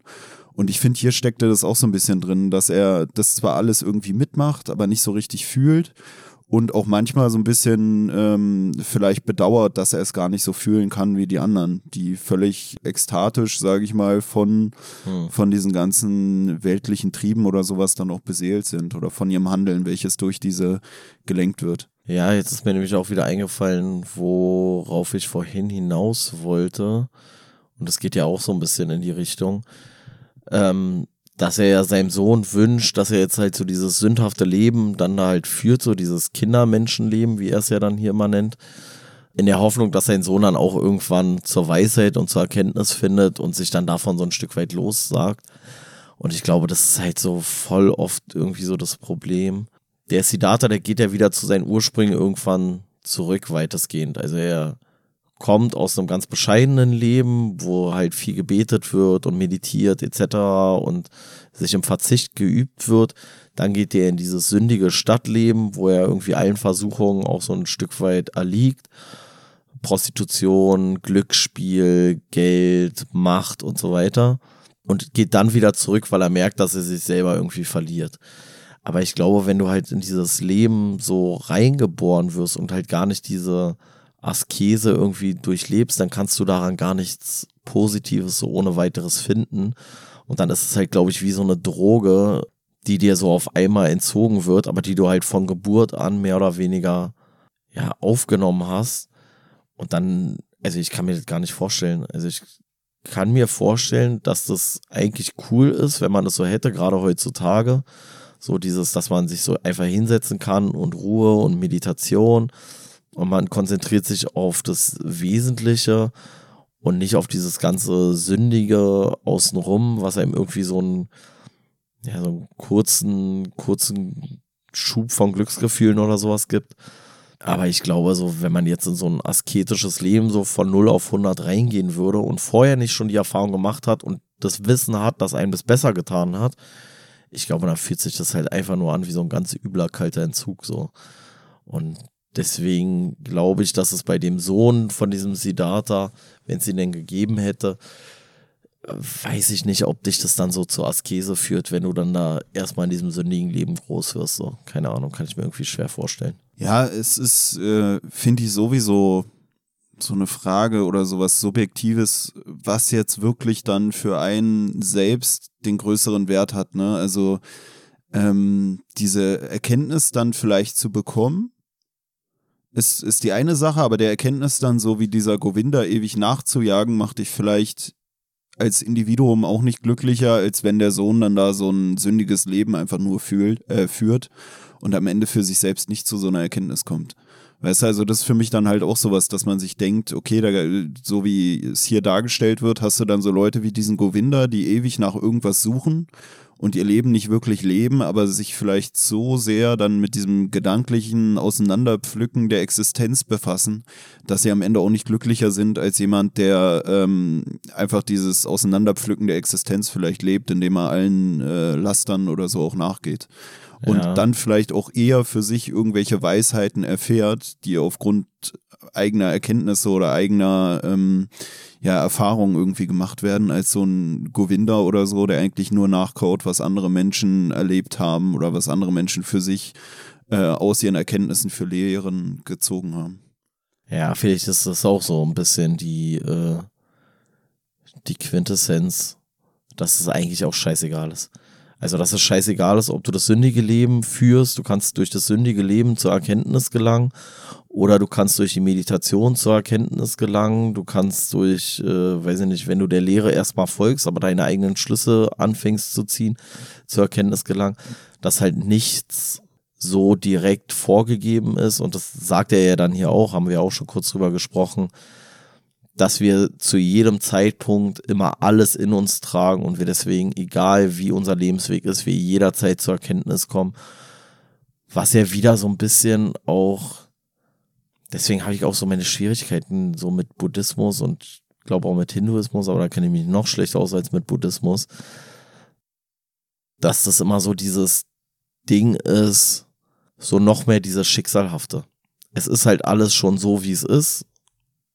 Und du musst dich eigentlich um nichts kümmern, was wiederum dazu führt, nach meinem Empfinden und nach meiner Auffassung, dass du halt viel mehr die Zustände in der Welt akzeptierst, weil du halt sagst, so ja, das ist halt so und das ist alles im Fluss und das muss alles genauso sein, wie es ist und so. Und dadurch ist es vielleicht so eine Gesellschaft, die schwerer irgendwie umzuwälzen ist, so ein Stück weit. Und das sagen ja auch viele so, dass deswegen so diese Machtstrukturen in Indien halt viel eher hingenommen werden, als es vielleicht woanders der Fall wäre. Wobei es auch genug andere Länder gibt, wo es ähnlich ist wahrscheinlich. Ja, also ich bin gerade ein bisschen unsicher, wie das hier ist. Wenn ich mir so denke, so richtig, so einfach so dem Schicksal, Schicksal ergibt er sich ja auch nicht, oder? Also Schicksal ist für mich manchmal so dann so im Gedanken so verknüpft mit diesem einfach den, den leichtesten Weg zu nehmen, so von wegen, ach, es ist ja schon sowieso alles für mich geebnet oder so. Und er hier ist ja oft so, dass, dass er sich doch oft irgendwie anders entschließt, als man es erwarten würde, weißt du? Also, dass er dann doch nicht bei diesem Gotama bleibt, sondern für sich selbst empfindet, dass es irgendwie nicht richtig ist oder so. Also natürlich kann man immer sagen, man kann bei allem immer sagen, es ist Schicksal, aber es ist schon nicht so eine, so eine reine Passivität, würde ich sagen, weißt du, der sich da ergibt, sondern Nee, äh, nicht unbedingt in Bezug auf sich selber, aber in Bezug auf alle anderen. Da würde ich so denken. Also, also er versucht ja nicht, andere Leute irgendwie zu überzeugen, das Richtige zu machen, andere Leute irgendwo hinzuführen, anderen Leuten aufzuzeigen, wie sündig ihr Leben ist oder sonst irgendwas, sondern ich habe ihn halt eher oder empfinde das da eher so, er sucht halt nur für sich nach dem wahren Weg und hat eine Passivität gegenüber allen anderen. Also auch bei seinem, bei seinem Sohn. Dann sagt er irgendwann einfach so, ja, okay, dann ist er jetzt halt weggelaufen mit seinen elf oder zwölf Jahren und ne, dann muss er jetzt halt so seinen Weg finden und das akzeptiere ich jetzt einfach und dann ist das gut. Also ähm, versucht er, ich weiß jetzt gerade nicht, aber ich glaube, er versucht zu keinem Zeitpunkt jemanden in irgendeine Richtung groß zu beeinflussen, oder? Ähm, also hier gibt es auch so eine komische Metapher mit so einem Vogel, der irgendwie bei der Kamana heißt sie, glaube ich, bei dieser Geliebten von dem Kamana. äh, Siddha- äh, Siddhartha ähm, in, in so einem Käfig ist. Und äh, da wird irgendwie beschrieben, dass Siddhartha in dem Moment, wo er eigentlich entschließt, äh, aufzubrechen wieder, also sich äh, von der zu trennen gewissermaßen, zumindest äh, räumlich, sage ich mal, keine Ahnung, vielleicht in Gedanken immer noch verbunden, dass er so einen Traum hat, auch äh, von so einem Vogel, der da irgendwie dann in diesem Käfig bei seiner Freundin äh, verstirbt. Und als er sich dann entschließt aufzubrechen und äh, die Kamala dann mitbekommt, dass er weg ist, also der Siddhartha, dann lässt sie irgendwie den Vogel frei und lässt ihn fliegen. Und ähm, ja, also der, der Vogel, da ist es ja auch so, der wird dann erst aktiv, sage ich mal, in seinem Käfig festgehalten, bis er dann da verstirbt. Und äh, in dem Moment, wo der Siddhartha aufbricht, wird halt auch der Vogel freigelassen, sage ich mal. Und für mich jetzt bezogen auf den Sohn von Siddhartha könnte man schon sagen, dass er ihn aktiv versucht hat zu beeinflussen, in dem Sinne, als dass er ihm ja vielleicht auch Freiheit genommen hat, dadurch, dass er ihn bei sich behalten wollte oder ihn nicht seiner Wege gehen lassen wollte, weißt du? Und das ist ja auch so dieses, er hat es ja erst versucht oder er hat erst dann verstanden, warum Eltern oftmals vielleicht so an ihren Kindern klammern und und und und wollte ihn bei sich behalten und äh, ihm vielleicht den richtigen Weg aufzeigen, aber hat dann für sich auch Genau. festgestellt, okay, der hat scheinbar ein Bedürfnis. Mein Sohn hat das Bedürfnis wegzugehen. Wenn ich ihn frei entscheiden lasse, dann geht er von mir weg. Und dann weiß ich nicht, ob das so ein, also ich weiß nicht, ob das dann passiv ist. Weißt du, wenn du, wenn du sagst, also nee, erstmal hat er ja, mit wachsender Erkenntnis. Die Erkenntnis dahinter ist ja, dass er dann sagt so, ich darf ihn nicht aktiv aufhalten, sondern Ja, okay, ja. ich muss mich wieder zurückziehen, muss einfach nur sein und dann wird sich wieder alles fügen und dann ist alles im Fluss und dann ist alles im Einklang. Ähm, er hat ja auch mehrere so eine, ich sag mal so, äh, Wiedergeburtserfahrungen irgendwie so. Also er hat das ja dann bei, also er verlässt dann da irgendwann seine, seine Heimat, dann hat er so ein erstes Erweckungserlebnis, ähm, als er sich von diesem Urbuddha da irgendwie so verabschiedet, da hat man so den Eindruck, okay, jetzt passiert irgendwie was, das ist so eine, nächste Stufe seiner persönlichen Entwicklung, die er dadurch läuft. Dann hat er das im Prinzip, nachdem er dieses sündige Leben hat, da hat er ja auch wieder so dieses, so dass er sich eigentlich schon tot fühlt. Und dann diese Metapher mit diesem Vogel, der freigelassen wird, ist so, er ist wieder neu ja, auferstanden oder wie auch immer so, findet wieder zurück zu seinem ursprünglichen Ich, hat wieder so eine ähm, Persönlichkeitsentwicklung und dann ist ja eigentlich die letzte Persönlichkeits- oder die vorletzte Persönlichkeitsentwicklung ist, wo er seinen Sohn quasi aufgibt und die letzte Stufe ist dann, als er in diesem Fährmann, bei dem er dann da lebt und mit dem er dann da zusammenarbeitet, erkennt, was ja, was so die höchste Bewusstseinsstufe oder wie man das nennen möchte, ist. Also er hat ja mal so dieses äh, Sterbende und je eher oder je näher er der, der Weisheit und der Erkenntnis kommt und diesem Erwachungserlebnis, desto mehr geht er in diese Passivität und erkennt, dass er nicht aktiv irgendwas beeinflussen kann und soll. Also würde ich schon so verstehen. Na, der ähm, Govinda und der Siddhartha haben auch irgendwo ein Gespräch, wo der Govinda, glaube ich, zu dem Siddhartha auch sowas sagt, weil du das gerade meintest mit diesem Kreislauf, sage ich mal, dass er innerhalb seines Lebens so mehrere Geburten vielleicht auch durchlebt da sagt der Govinda irgendwie zu dem Siddhartha von wegen, sie würden im Kreis laufen und dann sagt Siddhartha zu dem Govinda, dass es kein Kreis ist, in dem sie laufen, sondern eine Spirale. Also, dass sie vielleicht manchmal so wirken auf sich selbst, als würden sie sich im Kreis bewegen, aber eigentlich gelangen sie immer weiter nach oben. Das war für mich auch so, wie soll man es nennen, so literarisch irgendwie gut äh, vermittelt von dem Hermann Hesse. Ne? Also ist ja, es entspringt ja immer alles so einem Geist, was hier in so einen Büchern steht. Und dann finde ich es schon krass, wenn man so überlegt, wie viele äh, schlaue Sätze so innerhalb von einem Werk äh, irgendwie äh, dargelegt werden können. Was ich jetzt noch interessant finde eigentlich ist, dass dieser Weg zur Erkenntnis, der hier dargestellt wird, wo man sagen würde, in Richtung Erkenntnis bewegt man sich vielleicht immer weiter nach oben, dass er von außen betrachtet vielleicht so gesellschaftlich eigentlich auch permanenten Abstieg ist. Ne?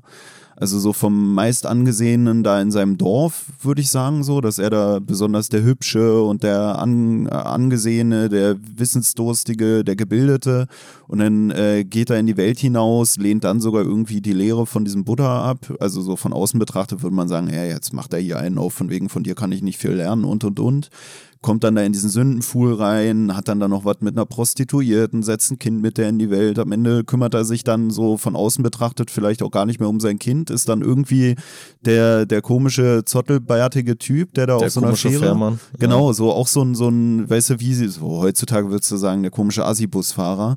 So, weißt du, und gerade da am Ende, wo man sagen würde, okay, der hat jetzt eigentlich alles verloren oder der hat alle durch, äh, was ein Abstieg, hat er für sich eigentlich den spirituellen Aufstieg geschafft. Das finde ich eigentlich auch noch ein interessantes Bild, dass es halt nicht so vom Sündenpfuhl hin zur Heiligkeit geht, sondern eigentlich in die andere Richtung und am Ende ist er trotzdem der Erleuchtete. Aber auch da finde ich, ist es irgendwie, auch das ist für mich irgendwie diese Passivität wieder ein Stück weit er bricht ja irgendwie auf, dann ist er, erstmal ist er der Lernende, dann ist er irgendwie, lernt er immer mehr, lernt er immer mehr.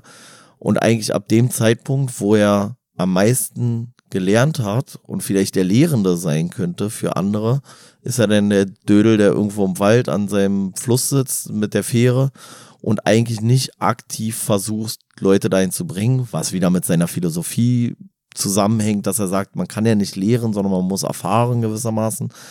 Aber trotzdem ist es für mich alles so dieses, ich verbinde das halt super viel mit so Passivität und ja, und nicht rütteln wollen an den Umständen, wie sie sind, sondern die Umstände so akzeptieren, was sicherlich sehr befriedigend ist auf der einen Seite, aber für mich auch schwierig zu akzeptieren. Aber steht nicht gerade der Fährmann sinnbildlich für jemanden, der anderen Leuten dabei verhilft, ihren eigenen Weg zu finden oder hinter sich zu bringen?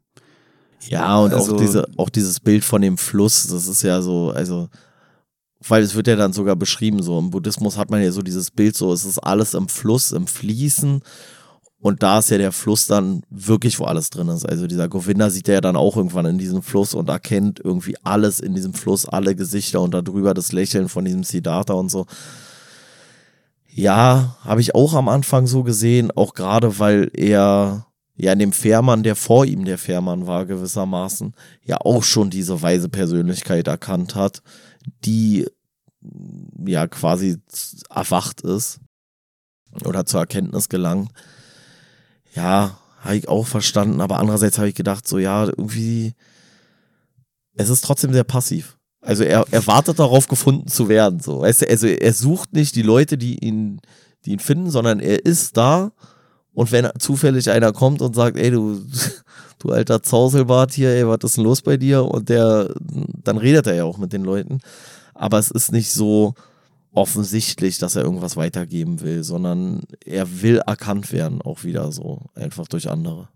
Er will nicht was weitergeben, er will die Leute weiterbringen. Und gerade da ist ja der. Fährmann gut. Also ich finde es vom Bild her gar nicht so schlecht, so dieses. Nee, so als Metapher alles gut. So, Nicht, dass er überall hingeht, sagt, ey, willst du auch mal mit meiner Fähre fahren? Komm mal da, ey, ich setz dich rüber, dann kommst du in ein anderes Dorf und dann viel Spaß da. Nee, wenn die Leute es dahin zieht, ohne dass sie vielleicht wissen, wo sie gerade hin wollen, setzt er sie halt über und verhilft ihnen auf ihrem Weg. Ich glaube, das Ja. ist so diese Metapher. Ja, es soll es wahrscheinlich auch ein Stück weit sein, aber trotzdem würde es ja vielleicht mehr Sinn machen. Vielleicht ist es auch gerade, wie du sagst, so, die suchen ja einen Überweg so und er ist ja nur da für die, die wirklich suchen vielleicht oder so, keine Ahnung. Aber an sich würde es ja schon mehr Sinn machen, wenn er mit seinem Zauselbart in eine nächstgrößere Stadt gehen würde und da für Erleuchtung sorgen wahrscheinlich, wo einfach ein bisschen mehr Fluktuation herrscht.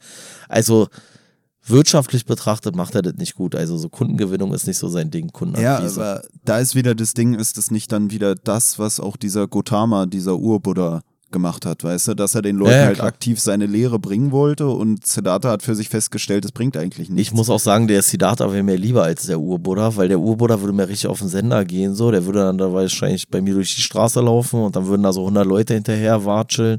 Würde ich sagen, ja, was ist denn hier los? Dann quatscht er dich irgendwie voll. Da ist mir ja so der Fährmann viel lieber, so, wo ich einfach über die Fähre rüberfahre und wenn ich nicht will, quatscht er mich auch nicht voll.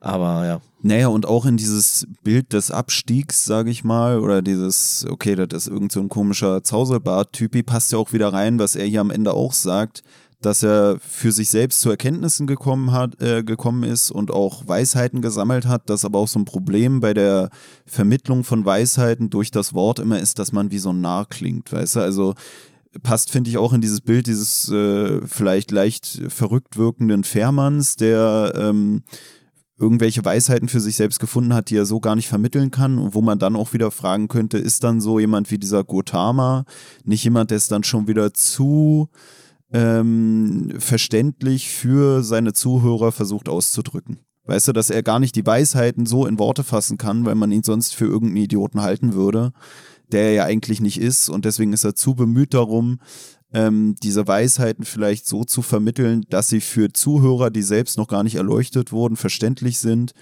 Ähm, ja, als dass er denen wirklich seine Weisheiten vermittelt, weil diese eben nicht vermittelbar sind. Ja, wobei ich mir dann so denke, so ist es dann nicht schon wieder scheißegal, ob die jetzt äh, Weisheit erfahren oder einfach trotzdem irgendwie ein vernünftiges Moralverständnis oder so vermittelt bekommen, weißt du? Also ist es dann nicht trotzdem der größere Nutzen? Ist ja schön, so weißt du, der, der Siddhartha, der sitzt da an seinem scheiß Fluss so und vielleicht vermittelt der drei Gestalten in seinem Leben Weisheit. So, aber ist das jetzt mehr wert als der Buddha, der irgendwie Tausende hinter sich schart, die versuchen so zu handeln wie er und dadurch zu einer besseren Welt beitragen, als wenn jetzt drei Leute da, also selbst wenn die nicht Weiß, Weisheit erfahren, also ist es nicht dann schon wieder, weißt du? Ja, ja. Aber die wollen ja glücklich werden, diese Menschen. Und eigentlich äh, sieht es ja so jemand wie dieser Gotama vielleicht auch als seine Aufgabe, den Menschen zur Erleuchtung zu verhelfen oder zu ja, mehr Glück empfinden, sage ich mal. Und dann ist ja doof, wenn alle, die da hinterherlaufen, zwar irgendwie die Welt zum besseren Ort machen, vorgeblich, aber alle unzufrieden sind. Weil wie gut ist die Welt oder wie viel besserer Ort ist die Welt, wenn alle dir nachlaufen, dabei aber unzufrieden sind, aber vielleicht machen sie keine Zerstörung, aber dann hast du ja eine Welt voller unzufriedener, unglücklicher Leute. Naja, ja, nee, dann sind halt die vielleicht unglücklich und unzufrieden, aber darüber können sie ja vielleicht auch Aber du Weisheit ja, erfahren. du willst ja auch äh, deine Lehre eigentlich raus in die Welt bringen. Ist ja eigentlich auch wieder lustig, wenn deine Lehre, wenn du eine Lehre vermitteln willst und sagst, ey, ich bin so glücklich damit, Leute hier nehmen alle meine Lehre an. Die Leute versuchen alle deine Lehre anzunehmen, schaffen es aber irgendwie nicht richtig, weil die sind alle immer noch unglücklich und am Ende hast du die ganze Welt damit überzogen, dass die Leute versuchen, dir nachzueifern und keinem zu schaden, während sie aber selber alle eigentlich unglücklich sind, aber es vielleicht nicht zugeben wollen oder sich selbst sogar wieder zuschreiben, weil sie es nicht schaffen. So ähnlich habe ich auch bei diesem Govinda dann den Eindruck. Der wirkt dann auf mich auch nicht so mega, mega glücklich mit dem, was er tut, weil er ja ewig versucht, da so was hinterher zu rennen, aber am Ende für sich selber nie zur Zufriedenheit kommt. Deswegen ist er ja auch der ewig Suchende. Aber ich glaube, es ist ja die, die Frage der Erwartungshaltung. Wenn du natürlich die Erwartung hast, dass dein Glück gebunden ist an die Weisheit, die du aber vielleicht nicht erlangen kannst, dann kannst du vielleicht darüber traurig werden. Aber wenn du diese Lehre vielleicht nicht hättest, dann würdest du trotzdem weniger Glück erfahren, weil du dich trotzdem weniger auf die wesentlichen Sachen irgendwie fokussierst. Und von der Warte her kann es ja sein, dass sie nicht wirklich beseelt sind in dem Sinne von dem, was sie ursprünglich gesucht haben, aber trotzdem noch glücklicher, als wenn sie diese Lehre nicht hätten, weil dann um sie herum nur noch Chaos und Wahnsinn herrschen würde. Also so viel, glaube ich, so in dieser buddhistischen Lehre ist ja auch so ein bisschen so dieses Leben und Leben lassen, oder? Also, und das kann dir ja auch ein gewisses Maß an Zufriedenheit und Glück irgendwie vielleicht verschaffen. Also, ähm, ja, wobei ja. hier für mich auch dieses, was ich ja vorhin schon meinte, so Triebunterdrückung drin steckt. Und da ist für mich die Frage, inwiefern lebt man wirklich, wenn man die ganze Zeit versucht, seine Triebe zu unterdrücken oder so, die man für sich empfindet, weißt du?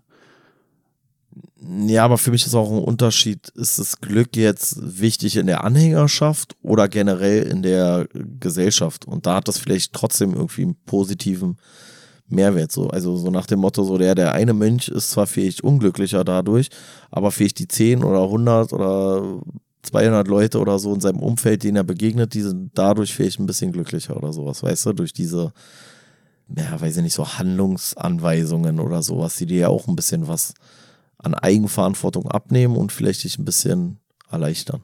Ist eine These, ist ja keine ja, ja. Feststellung, so weißt du. Ja, ich überlege gerade, ist ja auch so bei im Christentum oder so, so, dass du Eben, bestimmte Handlungsanweisungen hast. Naja, auch mit diesen Handlungsanweisungen, so mit irgendwelchen Geboten oder hier dann mit diesem Entsagen, dass man dann, also hier kommst du dann, dadurch, dass du dich vielleicht daran hältst, vorgeblich oder so wird es dir gelehrt, zu so einer Erleuchtung oder zu so einer Erkenntnis. Und im Christentum hast du dadurch, dass du dich so an die zehn Gebote hältst oder an noch irgendwelche anderen Regeln, die dir der Glaube vorschreibt, kommst du auch irgendwann zu so einer, ja, eigentlich auch wie Erleuchtung oder so oder zum ewigen Leben oder was weiß ich. Also vielleicht auch ein bisschen gegenteilig, aber dein Ziel ist am Ende irgendwie ähm, dadurch erreicht, dass du dich an diese Regeln hältst. Und wie, also ich weiß immer nicht, wie beseelt man sich dann fühlt, während man äh, versucht, irgendwelchen Sachen zu entsagen oder irgendwelche Triebe oder so zu unterdrücken.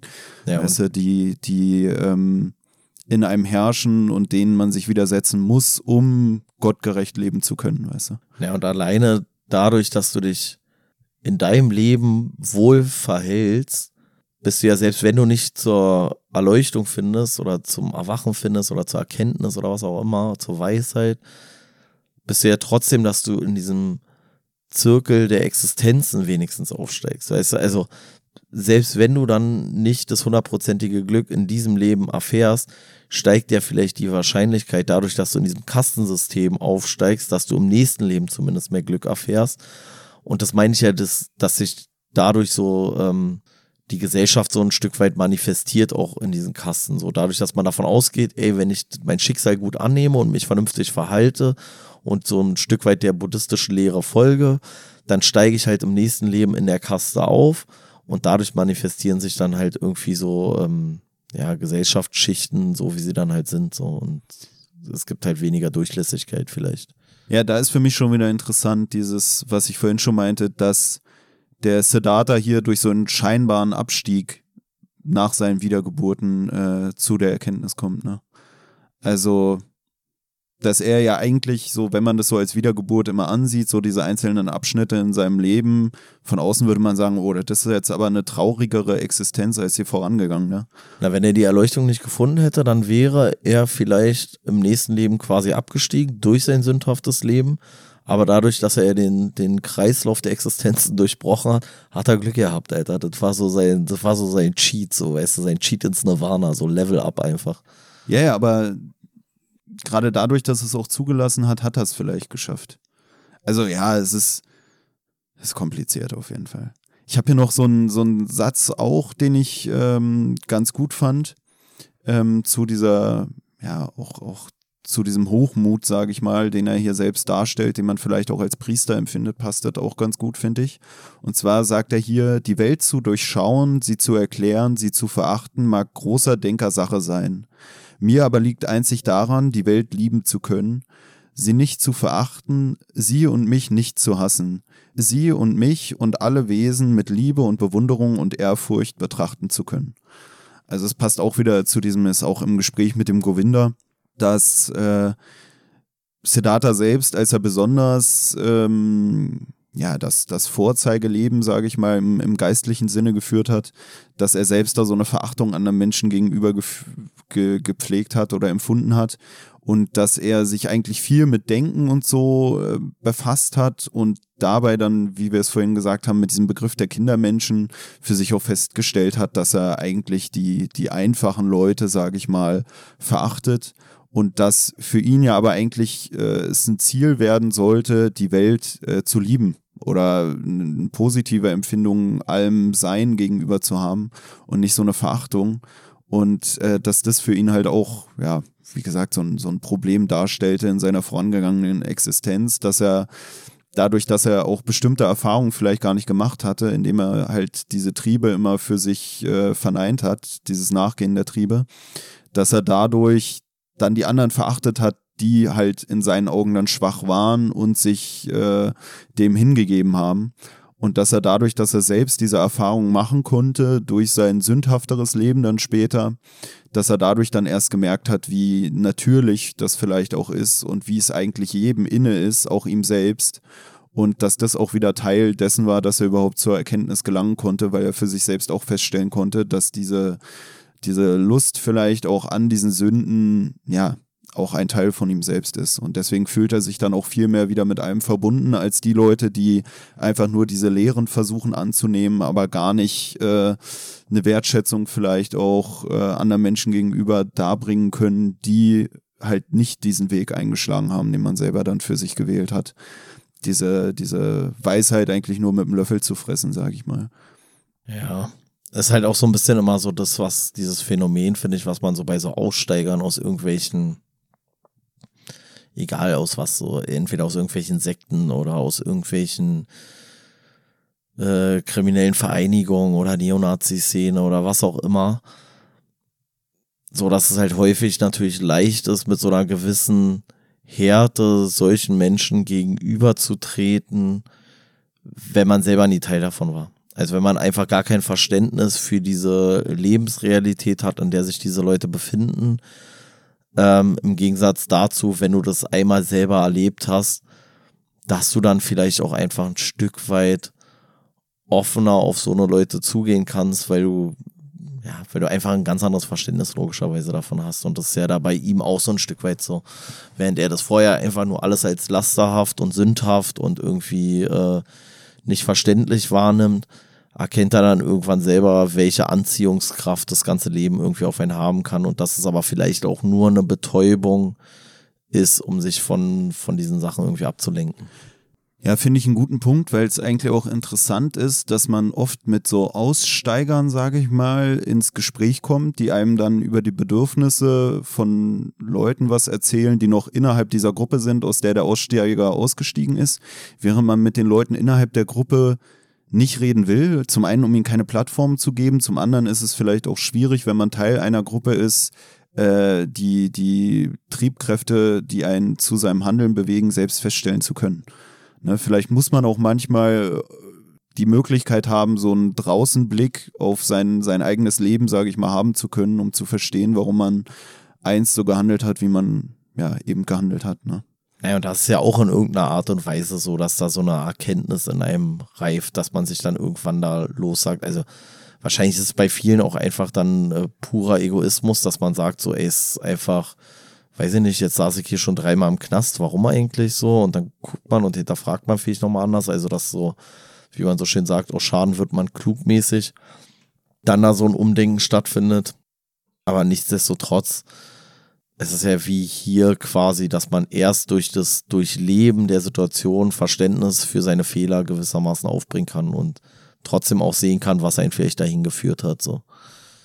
Ja, hier gab es auch noch so eine Stelle, wo Siddhartha auch so auf seine eigenen Lebensabschnitte, sage ich mal, blickt und da stellt er auch so dar, es passt für mich auch wieder zu dieser Wiedergeburtsthematik, dass er sich gar nicht mehr so klar mit seinem eigenen vergangenen Ich vielleicht auch identifizieren kann oder dass er es halt selbst auch so wie so klare Lebensabschnitte wahrnimmt oder wie dieses Wiedergebürtige, was wir angesprochen hatten. Da muss ich sagen, dass es für mich auch oft so ist, mittlerweile, wenn ich so Bilder von mir sehe aus Abi-Zeit oder so, dass ich so denke, hey, du warst damals irgendwie ein ganz anderer Mensch oder ja, das, das, also ich finde es manchmal interessant, wenn man so drüber nachdenkt. Es gibt ja oft so diese Stories von wegen, ja, wenn du dein Ich von vor zehn Jahren nochmal treffen könntest, was würdest du ihm sagen oder so? Und ich frage mich manchmal, sowohl äußerlich als auch innerlich, würde mein vergangenes Ich mich erkennen? So, weißt du, so dieses, weil ich mich manchmal so losgelöst fühle von mir selbst in der Vergangenheit, dass ich mich frage, ob, ob mein Vergangenheits-Ich sich auch nicht mit mir identifizieren könnte. Weißt du, was ich meine? Also ja, das ist, irgendwie dieses, komisch. Wie hieß denn dieses scheiß Schiff da? In der. Ach, dieses so aus, aus jede Planke oder so? Ja, ja, genau. Also, äh, wie lange bleibt dasselbe oder bleibt das Schiff dasselbe, wenn ich nach und nach jede Planke irgendwie austausche so und so ein bisschen ist es ja logischerweise auch, also man wächst ja mit seinen mit seinen Erfahrungen in die eine oder in die andere Richtung. Und im Endeffekt ist ja jeder irgendwie nur die Summe seiner Erfahrungen.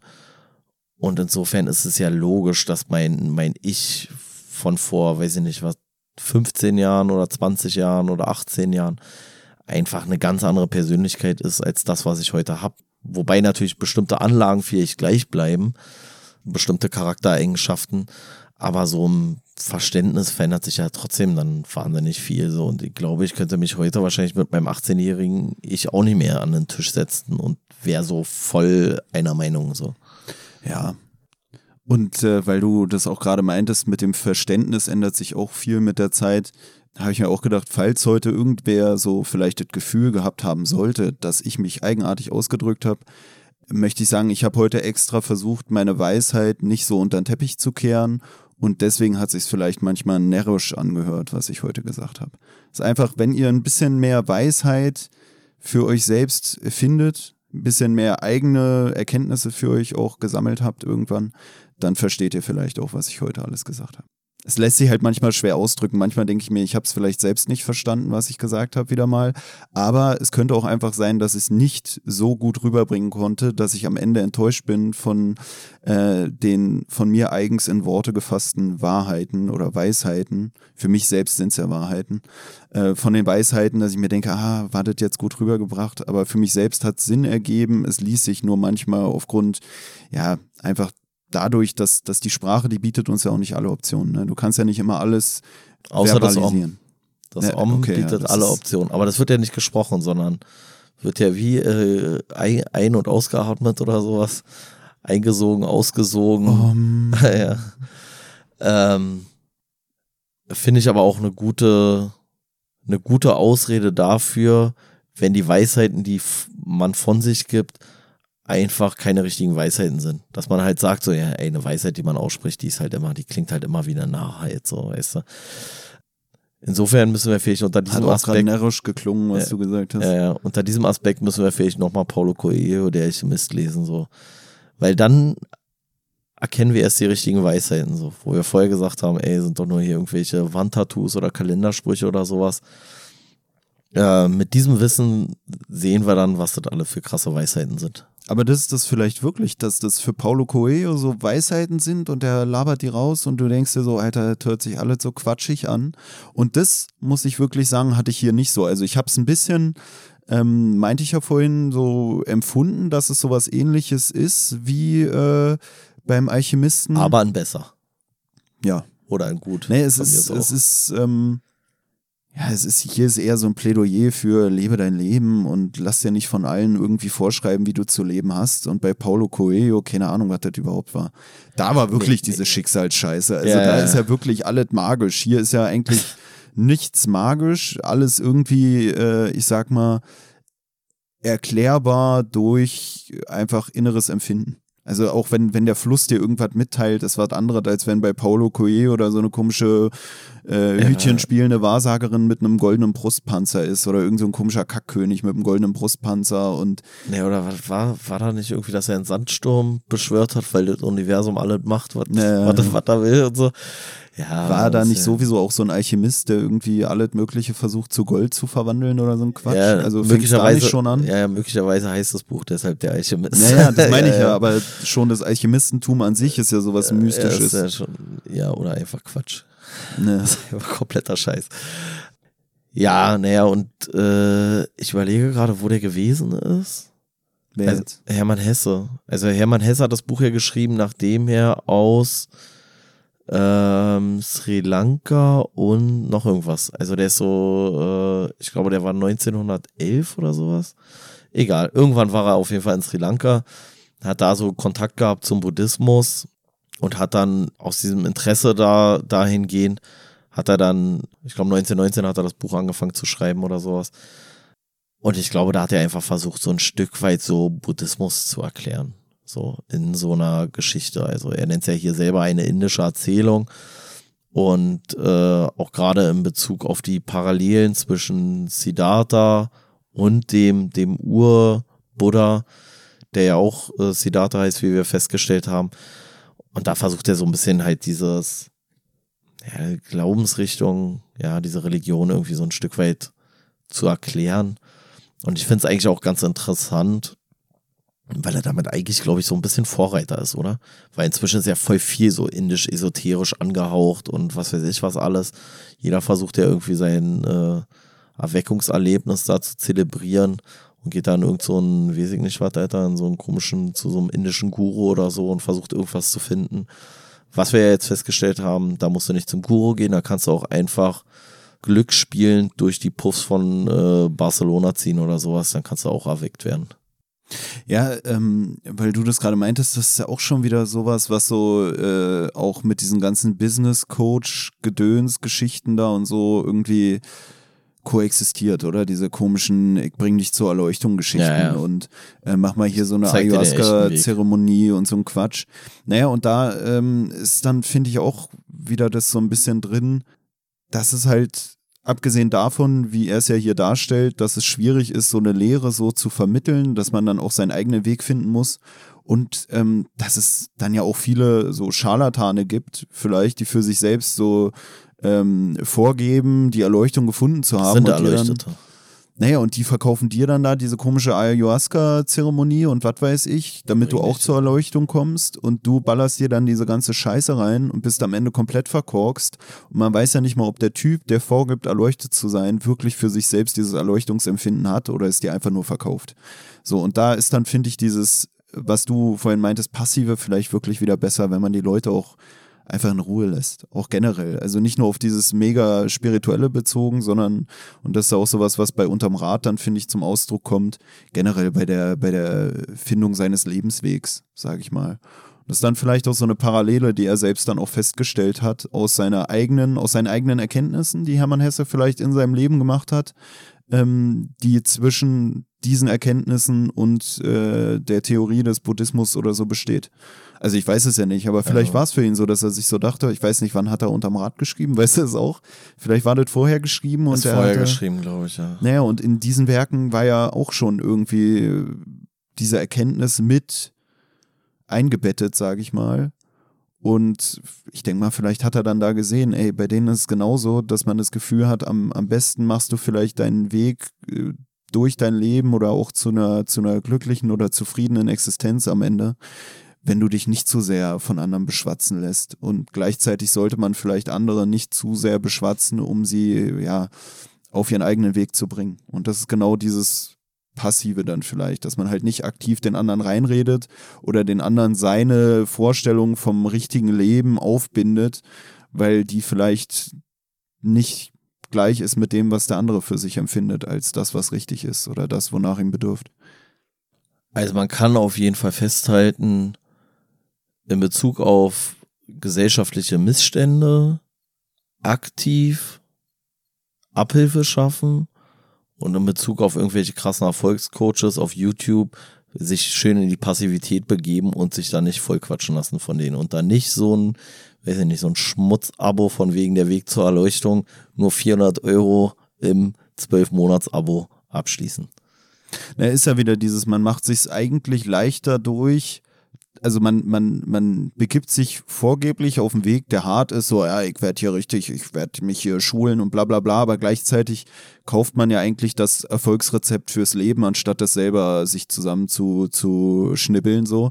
Und das ist ja genau äh, der Witz daran eigentlich. Also, dass man vorgeblich äh, so vielem entbehrt und was weiß ich, aber gleichzeitig sich eigentlich äh, das Schwierigste, diese Erkenntnis versucht, äh, auf dem Silbertablett servieren zu lassen. Und das ist vielleicht auch so dieses, wo ähm, ja hier gesagt wird, dass der Siddhartha an der Lehre vom Gautama eigentlich nur zu kritisieren hat, dass er überhaupt eine Lehre hat oder eine Lehre braucht, die anderen vermittelt werden muss, weil das diesen, dieses, diese Erkenntnis, dass alles in der Welt miteinander im Einklang ist, eigentlich einzig stört, dass man es den Leuten irgendwie erklären muss oder als Lehre verpacken muss, damit man irgendwie bei denen Verständnis dafür erzeugen kann.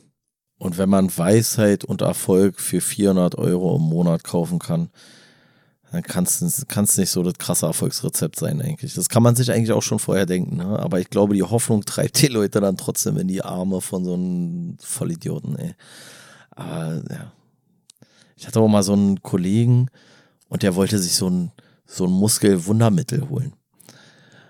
Aber so einfach so ein, so ein, äh, so ganz normales, eigentlich so normale Protein oder so eine Scheiße, weißt du, so mit irgendwie mehr Komponenten und EAAs noch drin und dies und das und pipapo. Und dann hat gesagt, ja, wenn ich das nehme und dann trainiere ich zweimal in der Woche, äh, na, dann lohnt sich das ja. Ich sag so, na, wie teuer ist denn das? Ja, kostet 50 Euro das Kilo. Ich sag so, ja, und wie lange hält? Ja, ein Monat. Ich sag, ey, wenn's, wenn du für 50 Euro und zweimal in der Woche Training dann übelst krass werden würdest, mit diesem scheiß Pulver, Alter, dann würde es nicht 50 Euro kosten, du Idiot, so, weißt du? Also, denk mal mit, bitte. Hat er aber nicht gemacht, hat sich das trotzdem gekauft. Der sah immer noch aus wie eine Wurst. auch noch drei Monate später und auch noch sechs Jahre später. Dachte schon, war dann so Synthol oder wie die Scheiße heißt. Nein, das war einfach so ein, ja, wie halt überall dann ange oder beworben wird, irgendwie.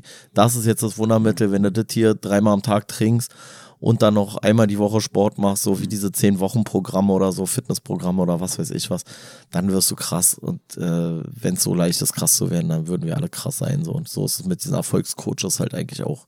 Ja, für dieses Wundermittel, was überall beworben wird, haben wir auch einen äh, Gutscheincode in unsere Folgenbeschreibung gepackt. Also für alle, die Interesse haben, könnt ihr ja mal bestellen. Vielleicht funktioniert es ja für euch. Wir machen es ja wie Sedata. Wir sagen, bei uns selber funktioniert es vielleicht nicht, aber wir wollen euch auch äh, auf eurem Weg nicht aufhalten. Vielleicht bringt es ja auch zur Erkenntnis, dass er dann irgendwann feststellt, war doch Quatsch.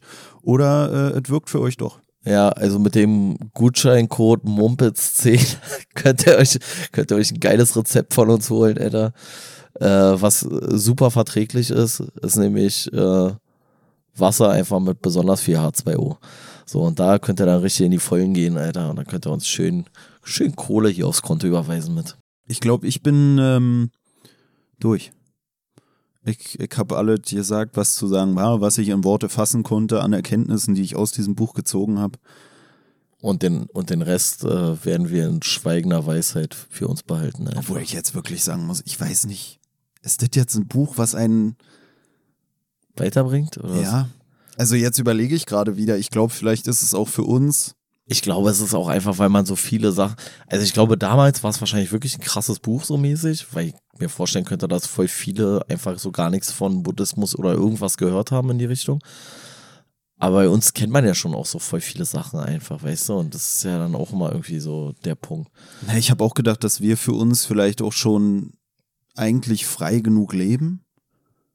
Weißt du, also dass man hier ja gar nicht so dieses entsagende Leben ja, großartig hat. Ja, ich wollte gerade sagen, ich, wir haben nicht dieses entsagende Leben und ich glaube, wir können uns da nicht reindenken, weil wir einfach in so einer abgefuckten Konsum, Ekel, Drecksgesellschaft leben, wo wir uns ständig irgendwie nur von allem ablenken und deswegen gar nicht in den in den Genuss kommen, sage ich jetzt mal, uns irgendwas zu entsagen. Und ich glaube, das ist einfach. Also ich finde es eigentlich sogar, ja, weiß ich nicht, vielleicht sogar aktueller denn je, weil man sich eigentlich wieder aufs Wesentliche konzentrieren müsste und so von dieser ganzen Ablenkung so ein Stück weit wegkommen würde und von diesem ganzen Konsum und sowas alles. Aber ich sehe da keine Hoffnung, weder für mich noch für den Großteil der Gesellschaft. Na, ich denke nur immer, wenn man den Hermann Hesse in seiner Zeit sieht, also wann er diese Werke geschrieben hat, dann ist er da wahrscheinlich ein Vordenker gewesen, der dadurch, dass ja. diese Bücher, auch wie es hier ja dargestellt wurde, dann oder seine Werke zu den meistgelesenen europäischen Werken, sage ich mal, des 20. Jahrhunderts äh, ähm, geworden sind, dass die halt auch viel Einfluss vielleicht auch hatten auf unsere Gesellschaft oder Gesellschaften, beziehungsweise diese Gedanken, die da drin ähm, dann zu Papier gebracht wurden, dass die einen großen Einfluss hatten. Vielleicht nicht unbedingt durch Hermann Hesse selbst, aber generell durch den Zeitgeist, der vielleicht dann irgendwann diese Gedanken hier transportiert hat. Und dass man deswegen heute das so liest und sich so denkt, ja gut, Alter, was willst du mir eigentlich hier gerade erzählen?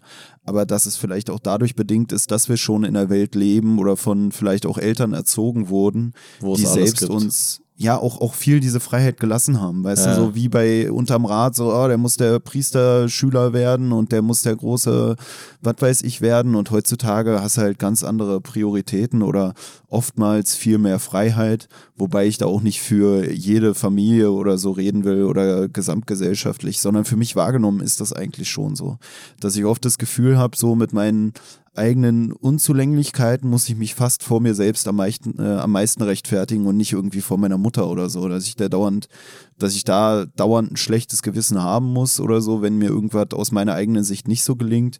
Beziehungsweise habe ich dann ein schlechtes Gewissen, aber das schlechte Gewissen stammt von mir selbst und hat gar nichts mit meiner Mom zu tun oder so. Weißt du, dass die viel chilliger ist in der Beurteilung mancher Sachen als ich, in der Beurteilung davon, wie sehr ich vielleicht irgendwie dem familiären Ansehen oder im Augen, in den Augen meiner Mutter ihr irgendwie sie enttäuscht haben könnte durch mein Handeln, weil es am Ende gar nicht so ist. Jetzt nur so beispielhaft gesehen. Ja. Ja, wie gesagt, ich fand schon irgendwie, ich habe schon gar nicht damit gerechnet. Irgendwie sind so Schriftsteller des Anfang letzten Jahrhunderts oder sowas auch schon gar nicht die Person, die irgendwie nach Sri Lanka reisen.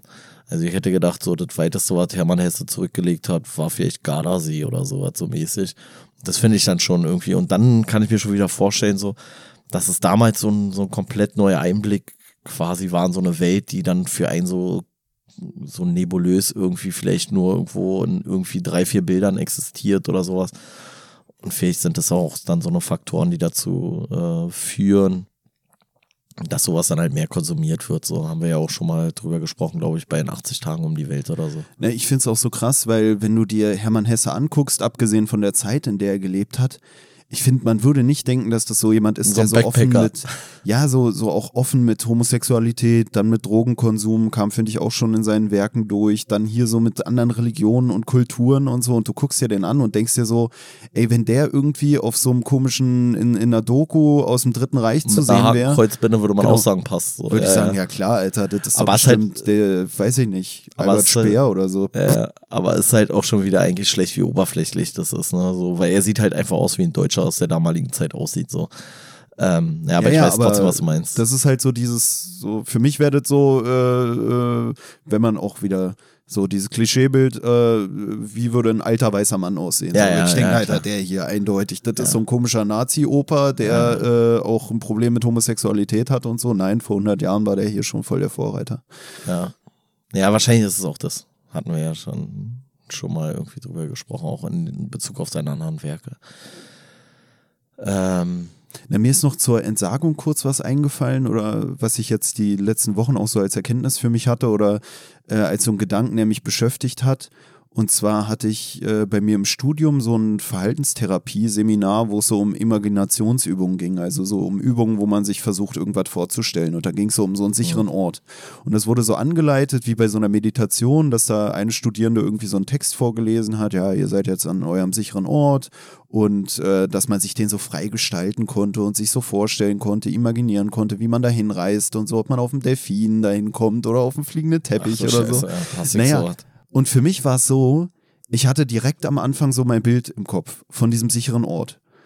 Und das war halt ein Ort, der auch in der Realität existiert. Und dann wurde mir immer, wurde immer wieder in der Anleitung so gesagt, ja, und jetzt äh, stellt euch mal vor, wie ihr es noch sicherer machen könntet.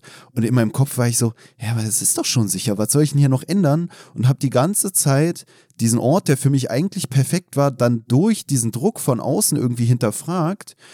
Und am Ende sollten wir es reflektieren. Und ich habe für mich selbst festgestellt, dass ich unzufrieden war mit meiner Genügsamkeit und mit meiner für mich selbst wahrgenommenen Anspruchslosigkeit im Hinblick auf meinen sicheren Ort, obwohl man ja eigentlich sagen müsste, ey, ist doch Jackpot. Du hast einen Ort, der in der Realität existiert, der für dich so ein sicherer Ort ist, dass du in so einer Imaginationsübung dir diesen Ort vorstellst und nicht irgendwie äh, ein Schloss im Himmel, wo man nur auf einen fliegenden Delfin hinkommt, ich bin hier ganz alleine, ihr Pisser, sondern dass ich halt eigentlich was real existierendes habe, aber ich hatte da für mich so empfunden, so, hey, jetzt kommen die anderen hier mit irgendwelchen mega kreativen Ideen und ich kann doch jetzt hier nicht so einen Quatsch irgendwie bei mir nur haben, weißt du? Aber das war für mich selber sowas, wo ich oft feststelle, also ich würde sagen, ich bin keiner, der so übelstes Bedürfnis hat nach irgendwelchen äh, materiellen Sachen oder Reichtümern oder so. Und das war auch so ein Moment, wo ich mich hier identifizieren konnte, wieder mit diesem, was hier dargestellt wird, dass Siddhartha sich unter den Kindermenschen, wie es hier dann verachtend bezeichnet wird, oft als so ein Zuschauer sieht. Oder mit dieser Unio Mystica der Freude aus dem Steppenwolf, dieses, man sieht so, wie die anderen irgendwie übelst den Fun haben und ist selber so irgendwie eigentlich am erfreutesten darüber zu sehen, was für Freude andere Leute an so Sachen haben können, dass ich da auch wieder für mich gedacht habe, ich, ich, irgendwie war ich unzufrieden, gleichzeitig dachte ich mir so, aber ist das nicht dann schon wieder eher individuell, weißt du, oder ist das dann nicht vielleicht, ist das, ist das dann nicht vielleicht der eigene Charakter, dass man nicht Bock hat so auf sowas übelst Extravagantes, sondern ähm, ja, einfach so, so, einfach das Gemütliche, weißt du, einfach so dieses, er sagt ja auch so Harmonie und das ist für mich auch oft so, dass ich sage, ich will halt einfach Harmonie, ich habe keinen Bock auf so übelst Reichtum oder ich, ich will einfach ein, ein, entspanntes Leben führen mit meinen Mitmenschen und mich nicht dauernd streiten oder so ein Quatsch. Und ich will gar nicht so viel an dem verändern, was in der Welt existiert. Vielleicht will ich einfach nur mehr Zeit haben, die Sachen zu genießen, die in der Welt existieren, die ich, die ich bereits habe. Den sicheren Ort, den ich nicht imaginativ aufsuchen muss, sondern einfach öfter physisch, um äh, für mich selbst irgendwie Wohlempfinden wahrnehmen zu können. Ja, ist jetzt ein kleiner Schwenk gewesen. Ja. Ja, ich muss auch sagen, keine Ahnung. Ich weiß jetzt auch nicht, wie die Auswertung dann da von eurer komischen äh, äh, Seance war da oder was auch naja, alle so. waren so, ja, du musst doch auch nicht und bla bla bla. Ja, nee, deswegen, aber das ist doch auch so. Aber ich glaube, da sind doch sind da natürlich auch dann so viele Sachen, so irgendwelche Metaphern eigentlich, so würde da nicht so wie so ein, wie so ein bescheuerter Traumdeuter oder so, würde der nicht sagen, so, ja, das Schloss in den Wolken, das steht dafür, du möchtest es äh, filigran ja. haben und du möchtest es harmonisch haben oder schön haben und es bedeutet für dich Abgeschiedenheit, weil du dich bedroht fühlst von der Umwelt oder keine Ahnung, irgendwie so eine Scheiße, so weißt du. Also, ja, keine Ahnung. Also ich würde jetzt auch nicht so komplett abgespaceden Quatsch erzählen, aber wahrscheinlich schon wieder was anderes als du. Ne, ich hatte ähm, so das Gefühl, da könnte man auch wieder sagen, so dass die Weisheiten vielleicht närrisch klingen, wenn man die vermittelt. Ich hatte zum Teil das Gefühl, dass ich falsch verstanden wurde, weißt du, dann hat sie irgendwer anschließen wollen und meinte so, ja, bei mir war es auch so, ey, ich wusste gar nicht, was ich da jetzt noch alles hinzufügen soll, aber da wirkte es eher wie so ein überfordert sein mit der Auswahl des Möglichen. Und bei mir war es eigentlich nicht, dass ich unzufrieden war, dass mein Ort schlecht gewesen sei, sondern dass ich mir dachte, es kann doch nicht sein, dass ich so schnell zufrieden bin. Und das ist so dieses Empfinden, was ich dann oft habe, dass ich mich oftmals mit einfachen Sachen zufrieden gebe und das dann schon wieder schade finde, wenn man so aus allem wählen kann, dass ich so die einfachen Sachen nehme und dann habe ich so das Gefühl, ey, die anderen sind so, ja, das muss so und so und so. Ja, wobei das ja viel leichter ist, auf die Art und Weise irgendwie sein, sein Glück oder sowas zu finden als wenn es alles immer so ehrgeizige Ziele sind und du dann sagst so, ey, jetzt äh, mein, mein sicherer Platz oder mein sicherer Raum oder so, den kann ich halt nur erreichen, indem ich irgendwie eine krasse Insel auf den Bahamas kaufe und da irgendwie ein krasses Schloss draufsetze und da kannst du nur mit einer Yacht hin und da sind tausend Soldaten um mich rum, die mich beschützen oder so.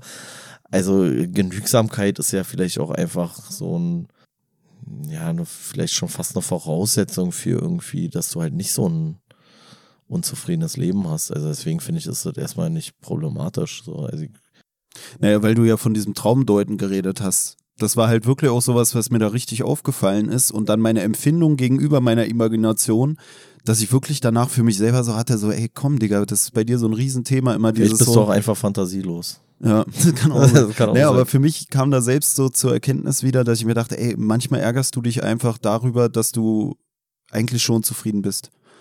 Weißt du, und dass du so das Gefühl hast, man muss doch mehr, du kannst, du kannst doch nicht hier sagen, ja, ganz ehrlich, mir ist das, und das spüre ich halt oft in unserer Gesellschaft, wo es so höher, schneller, weiter ist.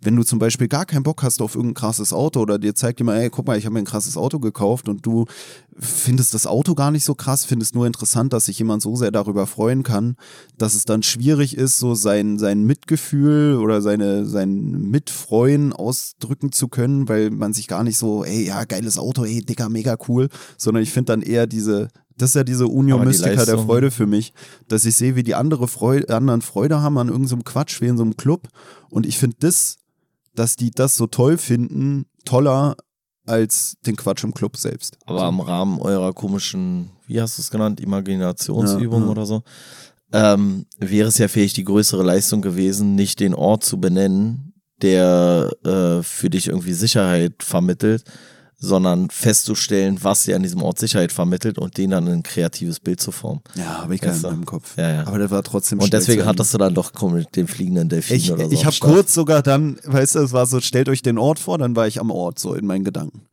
Und dann, ja, und jetzt stellt euch vor, wie er da hinkommt. Und ich war so, hä, was denn, Digga, ich bin doch schon der da. U-Bahn, Dicker. Ne, und äh, das war gar nicht mal so falsch, aber dann habe ich auch mir so überlegt, okay, komm, jetzt fliegst du einmal da auf den Delfin hin. Aber- ja, gut, aber- mega geil. Aber zu keinem sicheren Ort der Welt kommt man mit Ja. der Berliner U-Bahn. Alter, das kann man schon mal sicher sagen, ey. Weil da ist zumindest der Weg immer unsicher. Ja. Also äh, von der Warte her. Ja, vielleicht hast du die Aufgabenstellung auch nicht so richtig durch, äh, durchstiegen. So. Weiß Aber ich ich habe für mich selbst meinen Weg gefunden. Und Das ist die Hauptsache, ey. Hauptsache, du ruhst jetzt wieder in dir, in deinem sicheren Ort so und fühlst dich da wohl. Das ist die Hauptsache, ey. egal ob durch den Delfin oder durch den Fährmann, Hauptsache ihr findet euren eigenen Weg zur Erkenntnis. Ja, aber nicht über die U7, Alter. Kann ich nur von abraten, ey. Die U7 in Berlin ist auf jeden Fall, ist zwar auch ein Sündenfuhl, der dich ein Stück weit erkenntnisreich macht, aber ähm, ja, trotzdem nicht unbedingt zu empfehlen. Kriegst du auch einen Schlangenbiss, Alter, wie die komische Frau da von dem, wie heißt er? Siddhartha. Hm. Freundin, was auch immer. Ja. Egal. Ja, haben wir noch einen kleinen Ausflug in die Imaginationsübungen gemacht. Ja. Das hat noch gefehlt. Und jetzt sind wir weiter auf dem Weg der Erkenntnis unterwegs. Äh, machen für heute hier Feierabend. Es sei denn, du hast noch eine Imaginationsübung, die du anbringen willst. Ach, da kann sich jeder selbst was überlegen. Ja, ja, eben.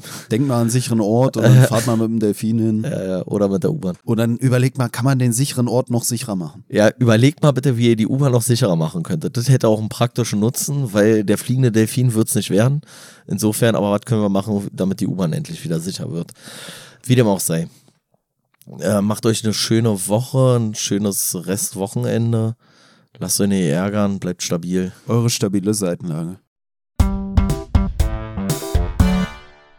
Auf Instagram erreichbar unter stabile-seitenlage-podcast.